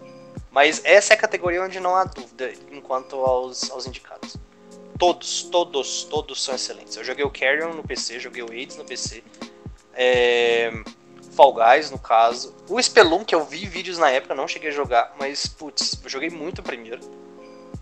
E, tipo assim, não tem, cara, nada, nada é igual Aids. Nada, nada. Então, tipo, não vejo nem opção. Não tem concorrência, apesar de todos serem fantásticos. Sabe o que para mim é mais absurdo? Que essa categoria ainda deixou de fora um monte de jogo fantástico. Tipo, o A Short High que saiu pra, pra Switch, que dizem que é absolutamente incrível. Pistol Whip, uh, Kentucky Route Zero. Nossa, uh, um monte ainda. Kentucky Hot Zero e o Pistol Whip foram renegados na, nessa categoria e em VR ainda. Não, mas pensa, cara, olha, olha os indicados e olha o que ficou de fora. É quase a seleção da França de futebol. Você tem umas três seleções para fazer de tanto jogador bom que tem. Hunchdown. Cara, Risk of Rain 2 saiu esse ano. É mesmo. Sabe? Tipo... Muito bom também. Cara, tem muita. Manifold Garden, sabe? Tipo. Ah, enfim, Nossa, dá pra. Manifold Garden, meu Deus do céu. Cara, olha as opções, tá é doido. Sim, tinha muita coisa que ainda ficou de fora, então foi, foi realmente um ano incrível para desenvolvedores independentes. Mas é, é a categoria realmente do Hades e pronto, acabou. Tem muito pra onde correr. É, Best Ongoing Game. Apex Legends, Respawn Games, EA. Destiny 2 da Band. Call of Duty Warzone da Infinity Ward. Uh, Fortnite da Epic Games e No Man's Sky da Hello Games. Cara, eu, vou, eu fui até olhar qual foi o jogo que levou ano passado e foi Fortnite. Fortnite. Sendo bem frio, a, a mudança da categoria do ano passado para essa foi a saída de Final Fantasy XIV e Rainbow Six Siege, trocando por Call of Duty Warzone. Warzone e No Man's Sky. No Man's Sky. Eu não consigo ver como nenhum desses jogos tiraria a, a categoria do Fortnite. Dito isso, se algum desses jogos tem chance de levar, para mim é o Call of Duty Warzone. E aí pessoal, Leonardo do Futuro mais uma vez da mesa de edição. É, bom, essa parte também acabou sendo corrompida, tá? Vou pedir novamente desculpas por isso aqui, gente. Lá na frente só vai ter mais uma única parte que deu um probleminha, que vai ser na parte de direção de, de, de melhor narrativa, tá? Eu vou aparecer lá na frente para avisar. Mas aqui a gente resolveu por dar o melhor ongoing game para o Fortnite, tá?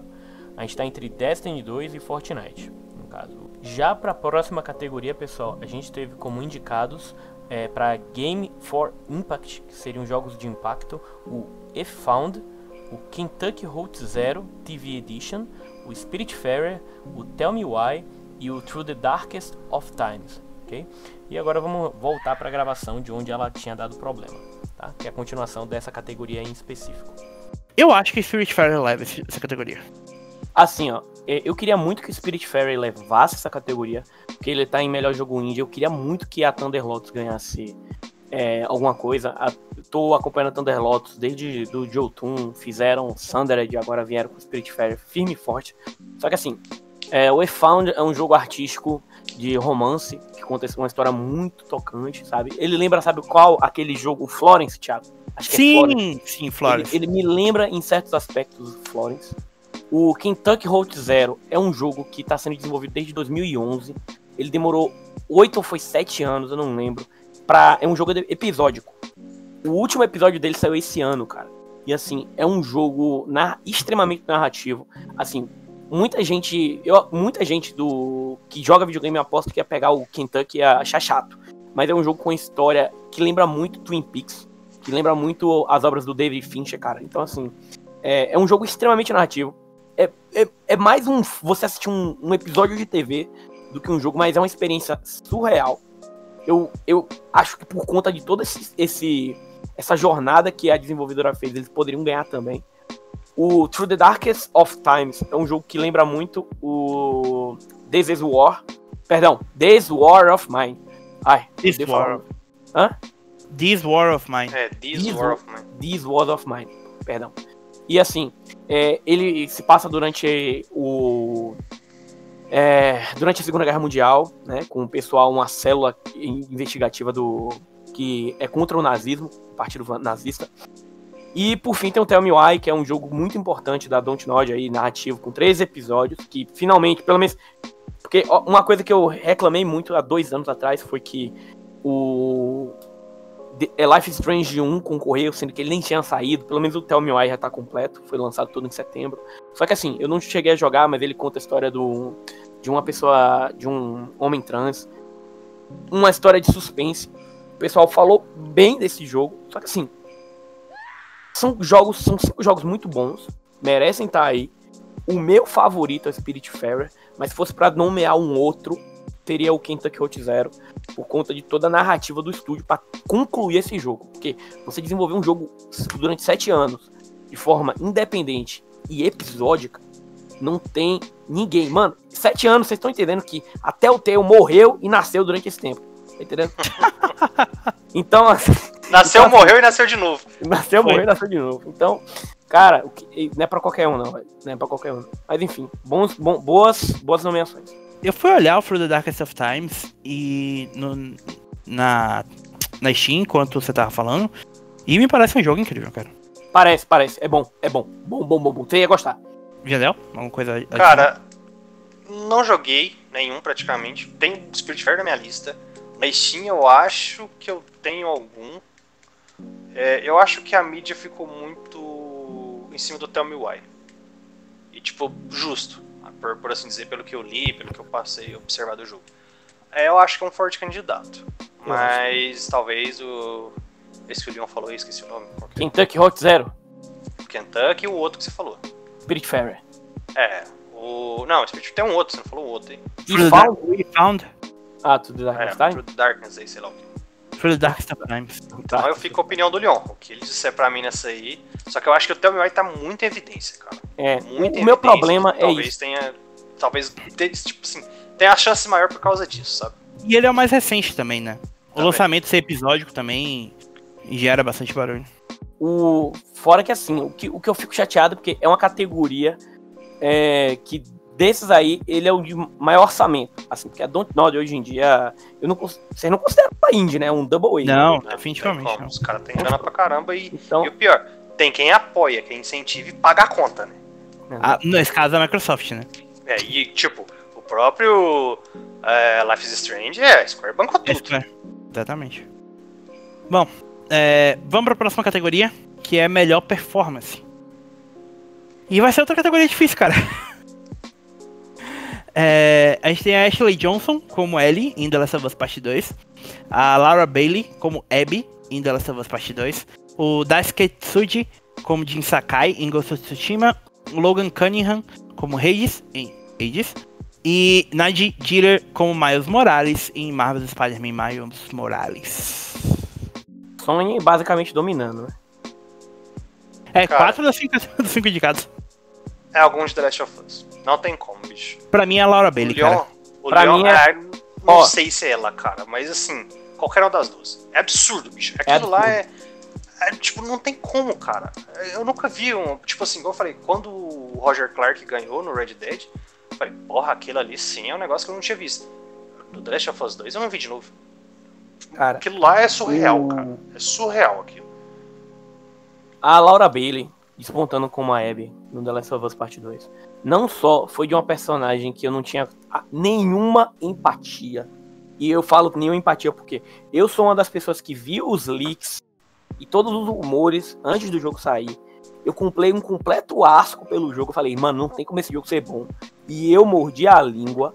É um dos melhores jogos, se não o melhor jogo do ano, mas assim, em termos de, de interpretação, cara o que a Laura Bailey e o que a Ashley Johnson entregam em suas personagens, que são dois lados da mesma moeda, é absurdo. Eu, desse- nesse, nesse aspecto, eu votaria na Laura Bailey por ela ser uma. tá despontando como uma personagem nova. A gente já conhece a Ellie, mas, cara, qualquer uma das duas ganhando, eu tô feliz. Você não conhece essa Ellie.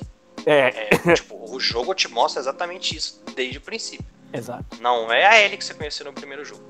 Então a gente, cara, não consigo escolher entre uma das duas, mas é uma das duas.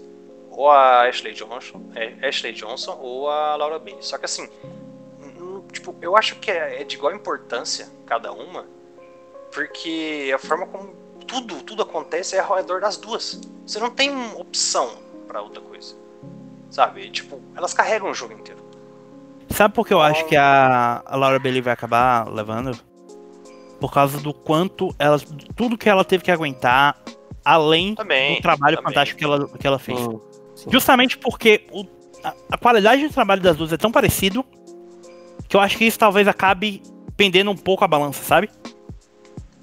Pode ser, pode ser. É um, é um bom motivo.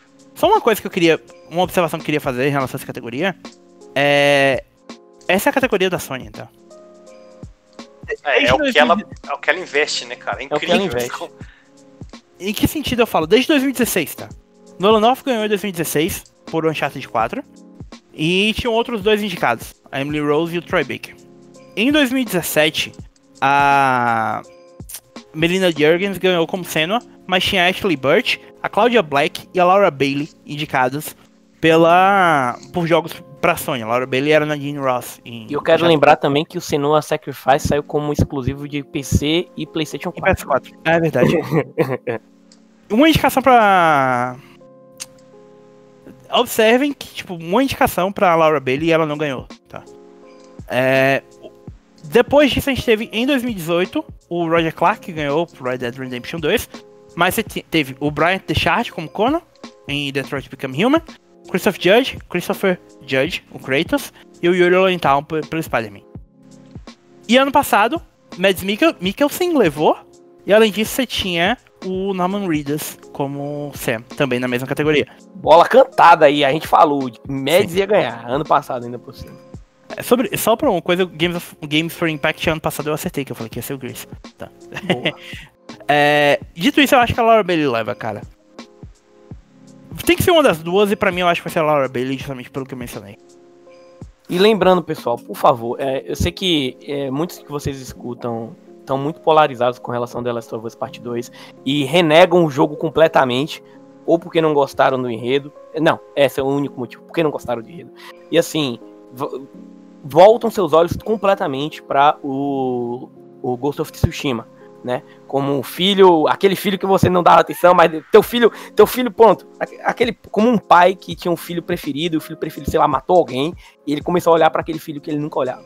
Então, assim, não estamos dizendo que o, o Daisuke Tsuji como Jin Sakai, o Nadia Dieter como Miles Morales foram interpretações ruins. Não, mas. Até porque foram lembrados aqui, né? Mas, cara, o que as duas entregaram foi absurdo. absurdo. Eu, diria que não é nem um pai que tinha um filho preferido ele matou alguém. Era tipo, o pai tinha um filho preferido, criou ele a vida toda para ser médico. E o filho resolveu fazer filosofia e fumar maconha o dia todo, sabe? Boa, é isso aí, Thiago. Melhor. Ou melhor, bem advogado. Melhor. Aí eu mesmo matava ele. Caralho. Mas assim, só pra eu falar, eu analisei o Ghost of Tsushima. Não consigo avaliar a performance porque eu me senti obrigado a jogar em japonês. Então, se, é, eu, quiser, se eu tivesse que dar o prêmio pra alguém, era pro dublador japonês do Jin. Não pela performance nem nada. Tem coisa boa? Tem. Muito boa, cara. Muito boa mesmo. Só que não é um jogo tão carregado. Tipo, cara, não, compara. Em questão de, de ter um ator para aquele papel como tem The Last of Us. O, japone... o dublador japonês do Jin é o Kazuya Nakai. Que, curiosamente, é o o Zoro de One Piece. ah, é. Bom, isso, só pra não dizer que a gente não mencionou, tá? O, o trabalho do Logan Cunningham como Hades e do Nadir Jeter como Miles Morales também é fantástico. Mas é porque realmente o trabalho das duas foi um negócio de, de outro nível. Vamos lá. Melhor design de áudio. É, Vinhadel, você quer me lembrar o que, que é essa categoria? Porque eu nunca sei. Qual que é o... Cara, depende do que, design que é design de áudio. áudio. É, normalmente é efeito sonoro. Efeito sonoro, efeito sonoro. É mais prático pra, pra, ficar mais simples de entender é isso. É, porque tem uma outra categoria de trilha sonora e música. É assim, tá. não só efeito sonoro, mas qualidade sonora. Entendeu? Tipo, quando você dá um tiro com a arma e você tem a sensação de que você realmente está dando tiro com a arma por causa só do som. Quando você bate a espada em alguma coisa, você tem o mesmo tipo de sensação. Então é similar a isso, pra você ter ideia. Qualidade de áudio, né? Não só música. É. Vamos lá então. Os indicados são Doom Eternal, Half-Life Alyx, Ghost Tsushima, Resident Evil 3 e The Last of Us Part 2.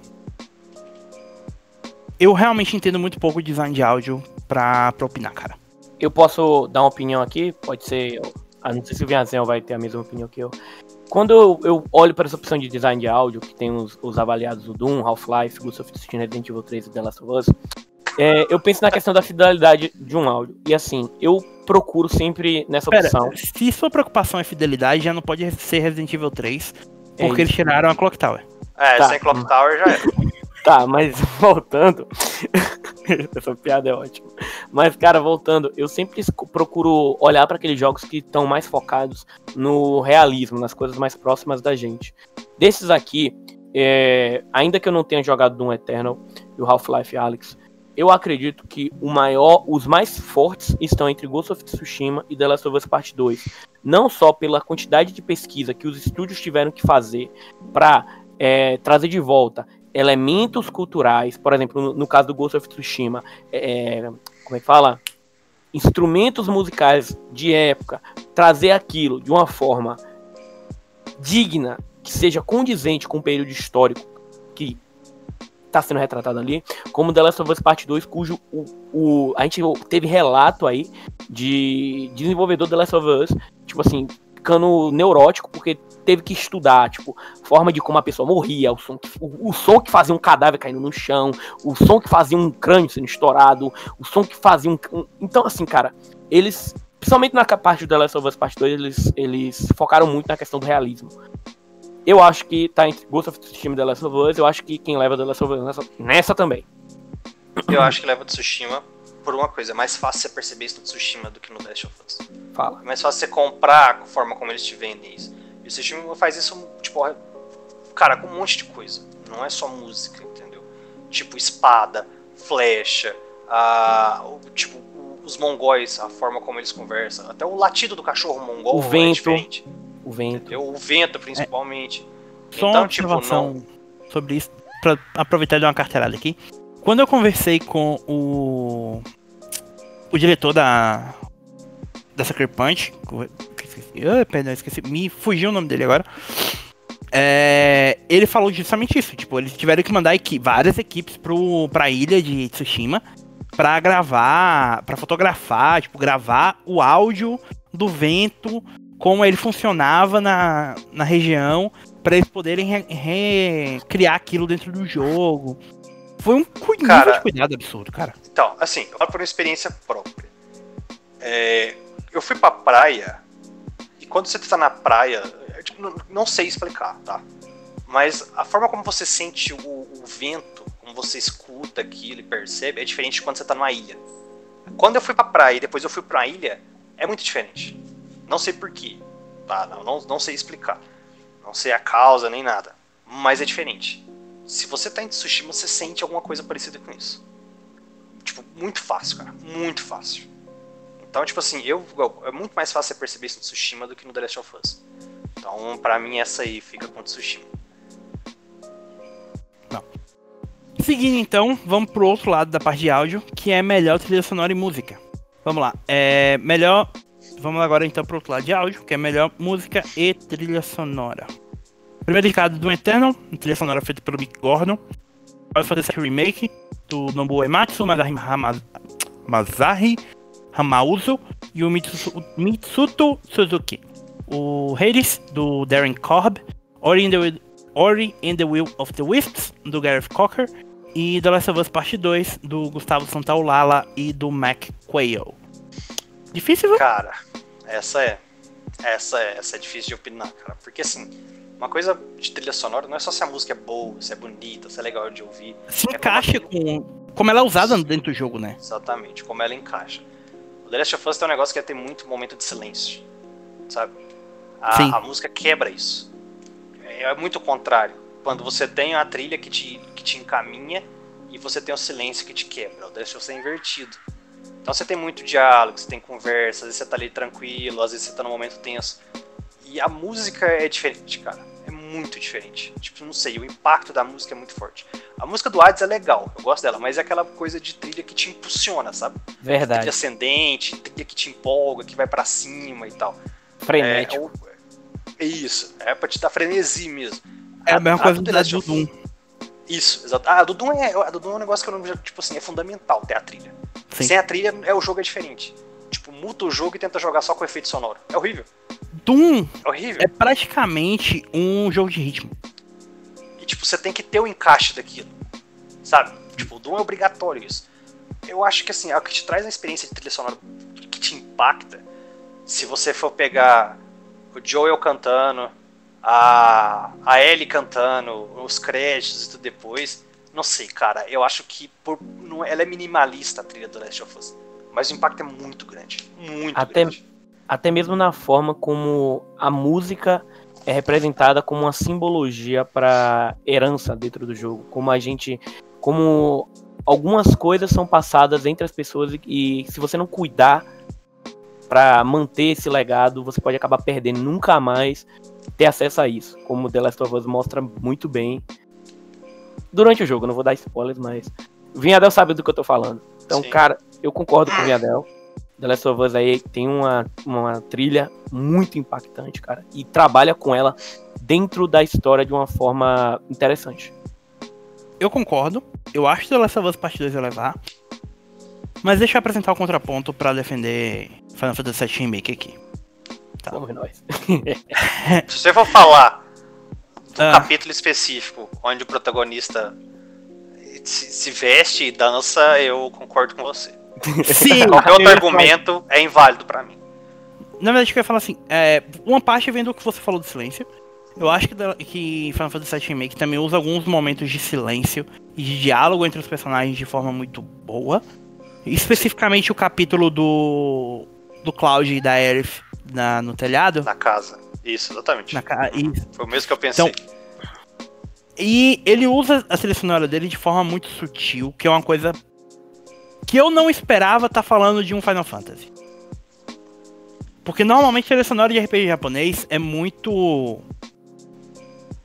agressiva da- na forma como ela é usada, de, de tentar tornar todo momento muito épico, ou te dar muita energia e tal. O- a forma como ele usa a música para criar o ambiente e para tornar para trazer o senso de urgência quando é necessário ter urgência. Por exemplo, em determin... depois do capítulo no em que ele- o primeiro capítulo que eles caem no esgoto, que caem que Tifa, a Aerith e o, e o Cloud, em que você dá de frente com o chefe daquele negocinho que tipo a música começa a crescer, tipo é um silêncio e do nada a música entra pra falar tipo, ou vai dar merda. Sabe? É, eles fazem muito bem o uso disso. E a trilha sonora em si é muito boa, sabe? Sim. Não chega ao nível do uso que The Last of Us Parte 2 faz da sua música e de silêncio. Mas eu acho importante o uso, a, a forma como ambos os jogos usam o silêncio para enriquecer a experiência. E deixar o, as, as atuações dos seus dubladores brilharem e enriquecerem aquela experiência. Dito isso, eu ainda acho que The Last of Us Parte 2 leva. E mais um exclusivo da Sony sendo indicado, tá? Tá difícil, pessoal. Ah, não, a Sony tá numa fase ruim, pô. É, vamos lá, próxima categoria, melhor direção de arte. Tá. É, Puts. essa ser outra categoria tensa. pra caramba. Mas eu tenho um jogo que tá indicado na próxima categoria que eu teria colocado ele aqui no lugar, ou pelo menos encaixado pra ficar com seis indicados, tá? É, Final Fantasy VII Remake, Ghost of Tsushima, Hades, Ori and the of the Wisps, The Last of Us Part 2. O jogo que eu teria indicado aqui, talvez não necessariamente pra ganhar, mas pelo menos pra estar indicado, seria o Touching Sentinels da Egg Stream. Tá. É... Talvez eu esteja indo contra vocês, mas eu acho que eu daria essa categoria pra pro Hades. Cara, eu gosto, gosto muito do estilo artístico da empregado pela Supergiant Games em seus jogos. Mas, Thiago, eu vou contra você. Eu acho que o quem deveria ganhar essa categoria, eu tenho meus motivos pra isso. Podem discordar. É o Final Fantasy VII Remake, sabe por quê? Porque eles fizeram Não, sim, to- ele não tem textura. Você não pode indicar um jogo que não tem textura. Sim, Calma. a porta não tem número.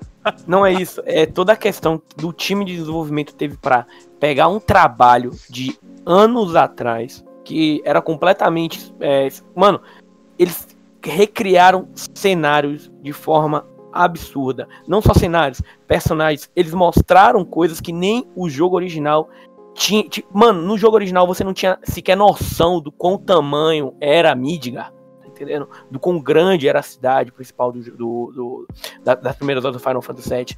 E a forma com que eles pegam aquilo, reconstrói aqueles cenários inteiros, inteiros, reimaginando, é claro, da sua própria maneira, inimigos que não pareciam ser viáveis, como uma casa que atacava.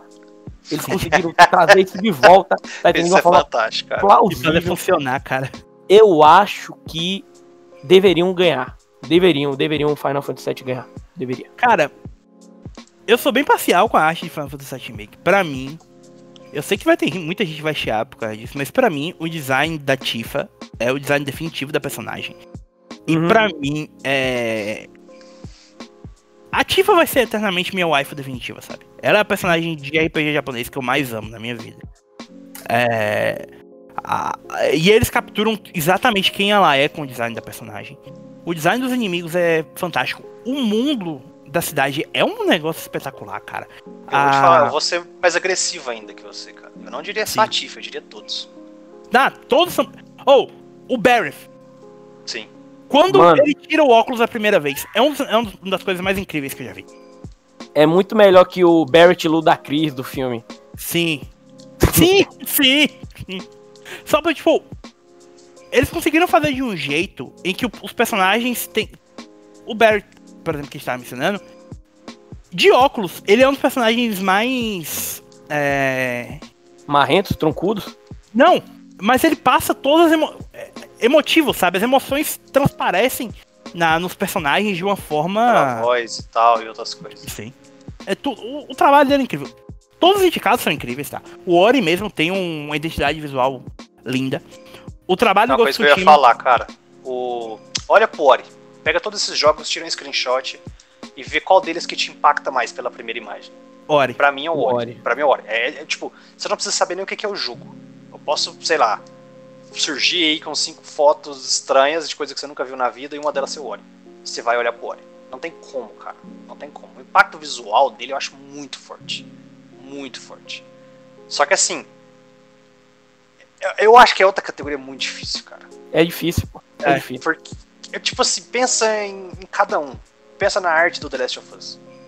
Tipo, não estamos falando de qualidade gráfica, né? Pensa arte. Ah, não tem, pra mim não tem identidade, é, identidade- é, arte aquilo ali, entendeu? Não no mesmo sentido, por exemplo, do que o Ori. É isso que eu tô querendo dizer. É, depende de como você vai colocar isso. Sabe Lembra é das, muito das fotos que eu tava mandando pra vocês do, do Sim. Tsushima? Não, Ah, aquilo ali é sim. espetacular. Aquilo ali é Então. obra de arte. É complicado, cara. Não é gráfico, não é visual, mas o Tsushima ele faz, ele tem uma brincadeira com as cores de ficar, tipo, tudo que é nele é muito extremo de cor. Não é aquelas coisas, tipo, mais padrão, sabe? E pega muito lance do, do Japão. Cerejeira, né? a- a- os tons de verde, é, as águas e tal. Tipo, não sei, cara. É uma categoria muito difícil. Muito difícil. É, é bem tenso. Mas eu Eu concordo não sei nem opinar, sinceramente. Não opino. Ah, tá, vamos seguir em frente então. Que, essa tem um- que a próxima categoria também é uma categoria difícil pra caramba. Que é a melhor narrativa. Prime- Os indicados são 13 Sentinels, Dream, é, um roteiro escrito pelo George Kamitani.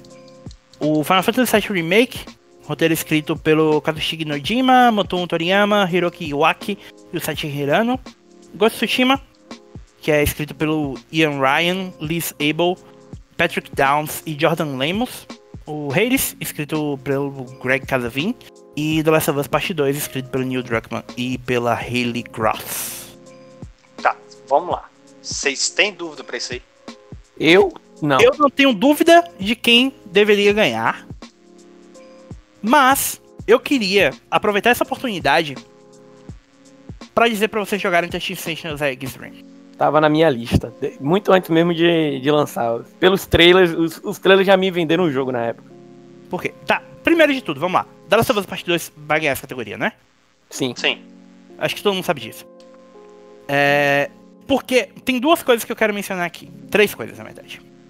Touching Sentinels e Dream. O trabalho que o Kamitani fez em entregar uma das melhores obras de ficção científica da história, independente de mídia, é absurdo. Tá. Ele conseguiu misturar é, a ambientação típica de ensino médio no Japão com elementos de mecha e viagem no tempo de uma forma que é estupidamente envolvente. É, Você tem personagens que tipo são movidos por um desejo de conseguir voltar no tempo e impedir o fim da Segunda Guerra Mundial. Oi pessoal, mais uma vez Leonardo do Futuro aqui. Infelizmente, eu peço desculpas por isso, essa, essa intromissão novamente, tá? Tô aqui da mesa de edição falando. É, infelizmente, a gente teve um problema na- nessa parte, falando da narrativa dos jogos também, mas todos nós concordamos que os mais fortes nesse aspecto ou são Final Fantasy VII Remake ou The Last of Us Parte 2. No caso, Thiago e Vinhadel estão mais crentes que o melhor a ser escolhido seria o Final Fantasy VII Remake, enquanto que eu acredito que o The Last of Us deveria levar essa categoria. Peço desculpas novamente, pessoal, e vocês podem assistir o resto do podcast em paz. Vamos então para as últimas duas categorias. É, melhor direção é a, é a penúltima. Estão indicados Final Fantasy VII Remake, dirigido pelo Tetsuya Nomura. Ghost of Tsushima, dirigido pelo Nate Fox. Hades, dirigido pelo Greg Casavin. Half-Life Alyx, dirigido por alguém da Valve, porque aparentemente eles não resolveram divulgar quem é. E The Last of Us Part 2, dirigido pelo Neil Druckmann. Eu, eu queria fazer um, um pedido oficial ao pessoal que vai votar. Deem o prêmio pro Tetsuya Nomura, porque eu quero ver aquele velho com 15 mil cintos recebendo esse prêmio só pelos colhões que ele teve e pelo caos que vai se instaurar no Twitter se Final Fantasy VII Remake ganhar. Tava, a gente tava até brincando, mas eu vou ser sincero. Não existe trabalho de direção tão corajoso, arriscado, porque por mais que eu ache que o de The Last of Us também é, mas você pegar o vespeiro que pegaram, torcer ele, mastigar os marimbondos e cuspir na cara de todo mundo que curtia aquilo, é para ser foda. O, o, trabalho do, do Nomura é absurdo, cara. Começa pelo fato de que ele é uma figura divisiva, né? Meta metade das pessoas que gostam dos jogos da Square odeiam o Nomura com todas as forças. Tipo, os fãs dos jogos do Nomura odeiam o Nomura. Sabe? Metade, o, o fã do Kingdom Hearts não gosta do cara. E ele é a mente criativa por trás daquele inferno. Então, o Nomura ganhar seria absolutamente fantástico. Meu sonho completo. E eu acho que existe uma, uma possibilidade muito grande dele ganhar. Porque para mim, o único concorrente que ele tem aqui realmente é o Neil Druckmann. Sim. Concordo. Só que, dito isso, eu queria voltar na premiação do ano passado. Porque ela apresenta para mim o, a, o melhor argumento em relação a isso. Tá? É, o prêmio de melhor narrativa do ano passado foi para um jogo que a narrativa era seu principal motor. Foi o Disco Elysium. Pra mim, é um dos motivos pelo qual The Last of Us Parte 2 vai levar o prêmio. Tá. É, e o melhor diretor foi para um jogo que no qual a visão criativa do diretor era a força motriz por trás do jogo. Foi Death Stranding. Se um japonês maluco que conseguiu implantar sua visão em um jogo e ter um resultado positivo com esse, ganhou ano passado, eu tenho plena fé de que isso vai acontecer de novo. Faz sentido, né? Só pra dar um, um, um lance às vezes a galera tá achando que o Hades tá em várias categorias, você não sabe que jogo é. Espere esse jogo sair no PS4. Vai sair, né, Leon? Confirmaram, né? Eu tenho. Vai. Não, assim, ó, eles, eles falaram confirmaram. que não tem. Confirmaram? Confirmaram. Futuramente. Ah, tá. Ah, então menos mal. Se você não quiser assim... jogar no PS4, PS5, seja, joga no PC. Cara, esse jogo é fantástico. Tá? Não, não, não tem porquê. Nossa, por que, que esse jogo tá aí? É fantástico e ele pode roubar qualquer categoria dessas aí que a gente tá falando, inclusive. Até essa. porque tem uma coisa que a gente precisa levar em consideração, que é a forma de votação que eles realizam. Que ano passado certamente foi o que fez o Sekiro sair vencedor. Que o Thiago até já falou isso aqui. O Thiago gostaria de. A, a, a votação é, é escalonada, sabe? Você tem pesos diferentes para os votos. E os votos dos é, da, da crítica. Obviamente, tem uma porcentagem da, dos votos que é do público geral e tem uma, uma maior porcentagem que é da crítica. Os votos das críticas, da crítica não é tipo, eu voto em, uma, em um. É tipo, eu voto em tal, em primeiro, segundo, terceiro, quarto e quinto, entendeu? Então provavelmente essas categorias que ficaram com seis indicados é porque teve empate. Tipo, em algum ponto, tipo, provavelmente em quinto lugar teve empate entre dois. E normalmente, tipo, o primeiro ganha 10 pontos, o segundo vai ganhar 7, 5, 3 e 1, por exemplo, digamos que seja assim. Então é possível que muita gente vote, por exemplo, em The Last of Us em primeiro e. Hades em segundo. Hades em segundo. Final Fantasy VII em primeiro e Hades em segundo. E isso vai acumulando mais pontos pro Hades, entendeu? E acabe fazendo com que ele roube qualquer uma das categorias. É um dos motivos pelo qual eu acho que o Hades é um forte concorrente para a próxima categoria.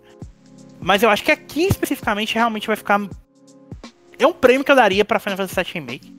Ou pra The Last of Us Part 2. Qualquer um dos dois tem enorme potencial de caos. Então tem meu apoio. Então. potencial de caos é bom, né? Métrica Cara, eu quero assim. ver. Eu quero ver a internet pegando fogo. com resultado de melhor diretor e, e melhor e jogo do ano. É o que eu quero. Então, quando eu fiz a brincadeira do Vespiro, é, The Last of Us é o mesmo Vespiro. Só que eu acho que não tem o peso que tem um Final Fantasy VII. Tipo assim, você pegar aquilo e fazer o que foi feito. Meu Deus. Se você não tá entendendo por quê, você tem que jogar e terminar. E se você jogou e não entendeu, você joga, tem que jogar de novo. Sim. Ou você vai no especial que tem no PSX Brasil e vai ler. Eu, eu sei Mas que eu te falo. É, Ah. só, só pra concluir. A, a bucha do, do Final Fantasy é maior. E a coragem, as bolas que você precisa ter pra mexer com aquilo é maior também. Então, Você tava lidando com um coloco- jogo que é amplamente conhecido como um dos melhores jogos de todos os tempos. Sim, aclamado por qualquer tipo de, fan, de fanboy de Final Fantasy, quase tirando o Thiago. É pior que é verdade. Cara, é. Principalmente o final foi bom você mencionar, porque, tipo, o final, pra mim, aqueles últimos dois, três capítulos, é o que tira esse jogo de um ótimo jogo pra um dos melhores jogos da franquia, sabe? Sim. E é uma coragem que é tudo nas- no lombo do Nomura fazer aquilo ali. Falando então sobre The Last of Us Part 2, é... a história é bem corajosa, sabe? Tipo, ai- ainda assim, é, por ser uma, uma- uma narrativa sobre ódio, pro que eles queriam contar, eu sinto que é uma, uma narrativa, um trabalho que o Druckmann fez, muito bem feito, mas eu ainda fico na, na minha cabeça que o trabalho dele é mais impressionante do ponto de vista narrativo do que de direção de jogo, sabe? É, faz mais sentido observar dessa forma. Porque se você pegar o. O, o- o ponto do Nomura, de onde ele parte, o que, que ele tem, o desafio que ele tem, a- o histórico, tipo, pega o passado inteiro daquilo ali e ele colocar pra frente da forma como foi arriscado, é muito maior o, o vespeiro que ele tá mexendo do que o Druckmann. Porque muito do The Last of Us era até, tipo assim, esperado, aceitável, compreensível, por dizer assim. Do Final Fantasy não. Final Fantasy não tem como você colocar no, no mesmo contexto pra isso. É, não existe um contexto em que as mudanças que ele fez que ele fez em Final Fantasy, você poderia falar, ah tá, eu imaginei que isso fosse acontecer. Se você tá falando isso, você tá mentindo. Começa por É, aí. não existe. Exatamente, não existe isso. Não tem, não, não, não tem essa linha, entendeu? Ah, não, eu esperava. Jamais. É uma coisa que a gente entrou mais, em mais detalhes no, no podcast sobre Final Fantasy VII Remake, né? Ah, eu acho que não. Até pra gente não entrar em spoilers do jogo aqui. Mas. É, cara, pra mim é um prêmio que precisa ir pra, pro Nomura. Sabe? Tipo, fora o. O lado de agente do caos de querer ver o, o mundo pegar fogo. Mas eu acho que o Nomura realmente merece, porque até o- os plot twists mais conhecidos de The Last of Us Part 2 eram plot twists esperados, sabe?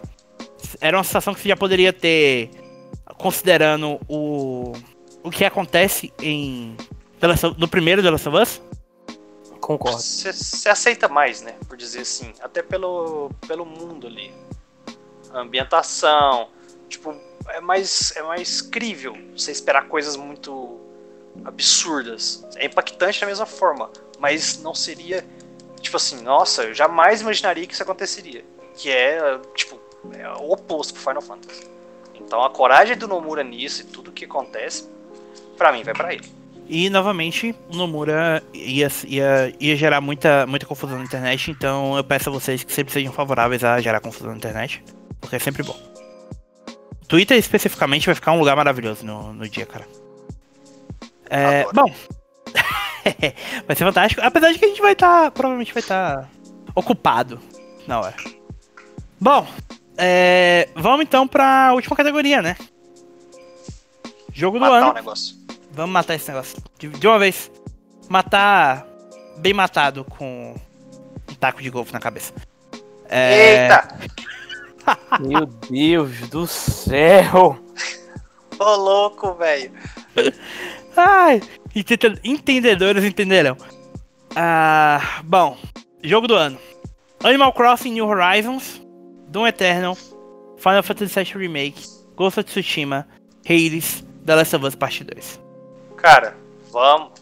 Vamos filtrar isso. Porque alguns a gente sabe que é a cota, certo? Sim. Vamos Tem lá. gente que tá indicado só porque precisa ter X indicados, né? Sim, beleza. Vamos lá, a gente sabe. Cada um fala um? Vai. Vai. Ah, Doom Eternal. Não, não ganha. Leon, New Horizons, não ganha. Animal Crossing New Horizons. Você tem que perder essa péssima mania de só falar sobre título. Tá, perdão.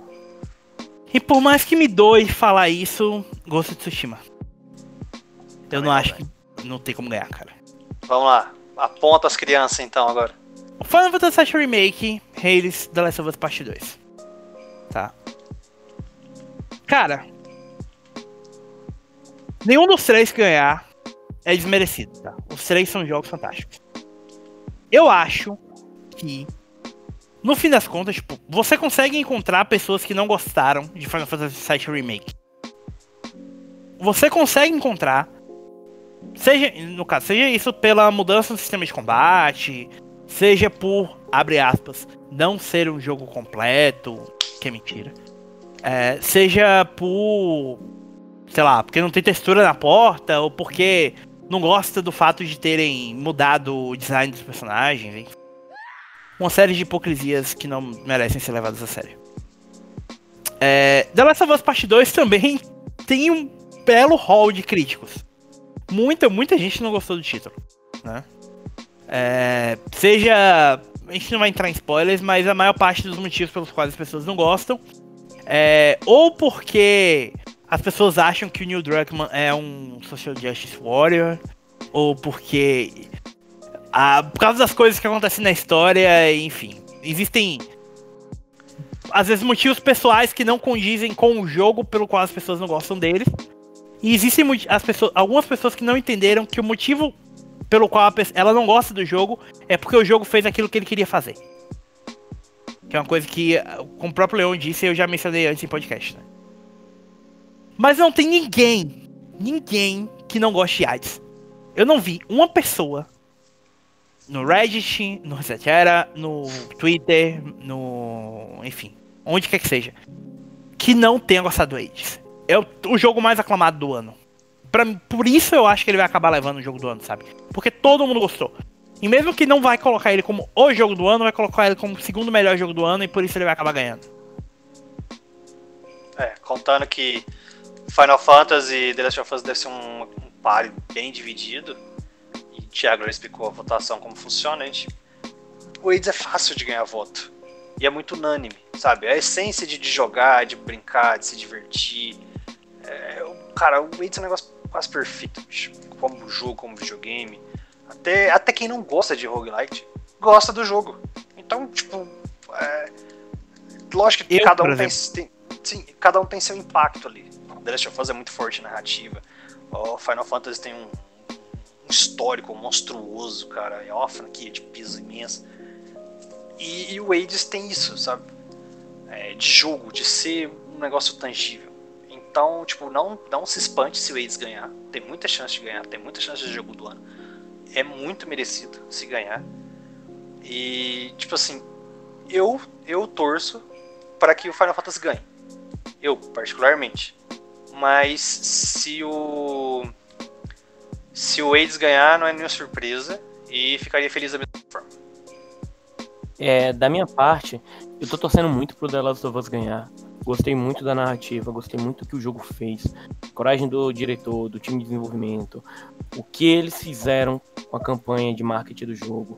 Que é uma coisa que não se faz mais hoje em dia. O a forma com que o jogo foi marketeado. Me lembrou muito Metal Gear Solid 2 nesse aspecto. Que por motivos semelhantes, eu acredito eu. É, é um Metal Gear que muita gente odeia. Mas, e eu particularmente eu amo esse jogo. É, e cara, mas assim, por mais que eu tenha em mim que The Last of Us seja muito, muito, muito, mereça muito ganhar isso, eu não tenho certeza de que ele vai ganhar por causa do Hades. O Hades, a presença do Hades ali me deixa inquieto, me deixa ansioso. Eu realmente acredito que o Hades possa ganhar, mesmo eu não eu me- me- mesmo que eu queira que o The Last of Us ganhe. Então assim, cara, o Hades, eu concordo com os garotos, acho que o Hades pode muito bem ganhar isso aqui, roubar não só essa, como outras categorias que a gente tá falando aqui, pelos mesmos motivos. E esperar pra ver. Mas assim, se o The Last of Us ganhar, eu prometo a vocês que a gente faz um spoiler cast explicando tudinho por que isso é tão.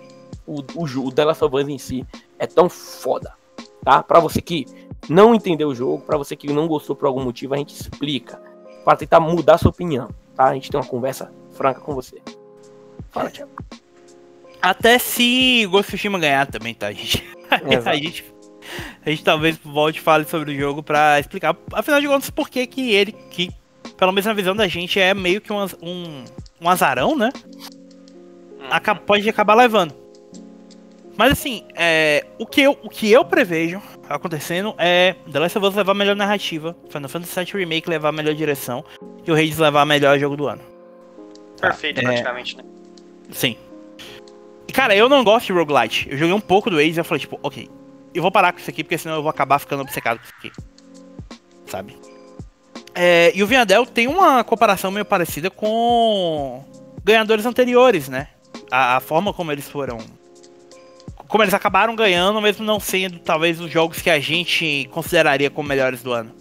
Mas são jogos que foram mais aceitáveis, né? Se você for pegar pra, pra analisar, dois exemplos que eu gosto de usar, que um é o The Walking Dead da Telltale e o outro é o Overwatch. Eu não gosto do, dos jogos da Telltale. Acho a fórmula maçante, chata desde o princípio. Ah, o primeiro The Walking Dead eu joguei e brinquei lá e foi isso. E o Overwatch eu testei a, a beta quando saiu e só, cara. Aquilo não é para mim, pronto, nenhum me desce. Mas eu entendo porque que eles foram jogos do ano. Porque era um, um negócio de apelo muito maior. Era mais aceitável, todo mundo curtia, era muito mais, mais fácil se aceitar aquilo. Eu acho que o AIDS vai um pouco nessa vibe. Pode ser que não ganhe por causa disso, mas pela sua qualidade. Mas que isso aí pode, tipo, dar o impulso necessário para ele ganhar. É, a principal diferença do AIDS dos outros dois aí é que o AIDS realmente é um bom jogo, né? Sim. E a comparação com. Tipo, Overwatch, pra quem não se lembra, Overwatch foi um. Basicamente um fenômeno cultural, cara. A, a Tracer lá tá no. É, jogador número um, né? e tudo. E foi uma coisa muito do momento e ninguém mais se lembra de, de Overwatch praticamente. Tipo, eu sei que a gente nem tem, tem dois, um né? É, o 2 tá. É engraçado. Então, é engraçado você lembrar que nem do 2, porque falaram, morreu, ninguém mais vai atrás disso. Uh, depois das treta que, tipo, a galera não sabe se a Blizzard vai fazer o negócio ou não vai. Não sei, cara.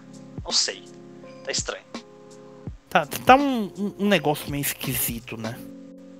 E basicamente fica ficou-se nisso em relação ao que vai, ao que vai ser pro futuro, mas o eles realmente é espetacular, cara. Tipo, existe, não existe nada que possa ser dito de negativo com ele, sabe? É, e acho, para mim é o motivo pelo qual eu acho que ele vai acabar levando. Dito isso, estarei aqui torcendo. Menino Nomura, por favor, leve o prêmio para pro Japão. Vocês merecem. Pra ajudar a acabar com, com essa narrativa idiota de que se criou também ao redor da Square Enix, né? De que é uma péssima desenvolvedora. Sim, não é, gente. Não é. Não é, inclusive existem outros jogos fantásticos da Square sendo lançados em breve. Bom, mas é isso então, amiguinhos. É, como eu mencionei um pouco antes. Oh, tem mais alguma coisa que vocês querem falar? Acho que não. Não. Não. É, como eu aludi um pouquinho antes, uh, muito provavelmente a gente vai transmitir simultaneamente o The Game Awards, como a gente fez com o evento do ano passado, como a gente fez com alguns eventos da Sony esse ano, como a gente fez inclusive com o lançamento do PlayStation 5 na semana passada. Então, fiquem de olho no canal da gente, no site psxbrasil.com.br ou nos canais twitch.tv psxbrasil, youtube.com PlayStation 3 Brasil, Twitter no PS3 Brasil no facebook.com.br PS3BR e no Instagram no PSX Brasil. Até lá, lembre-se sempre, jogar não tem limites. Valeu, tchau, tchau. Isso aí, galera. Um abraço e até a próxima. Falou, pessoal.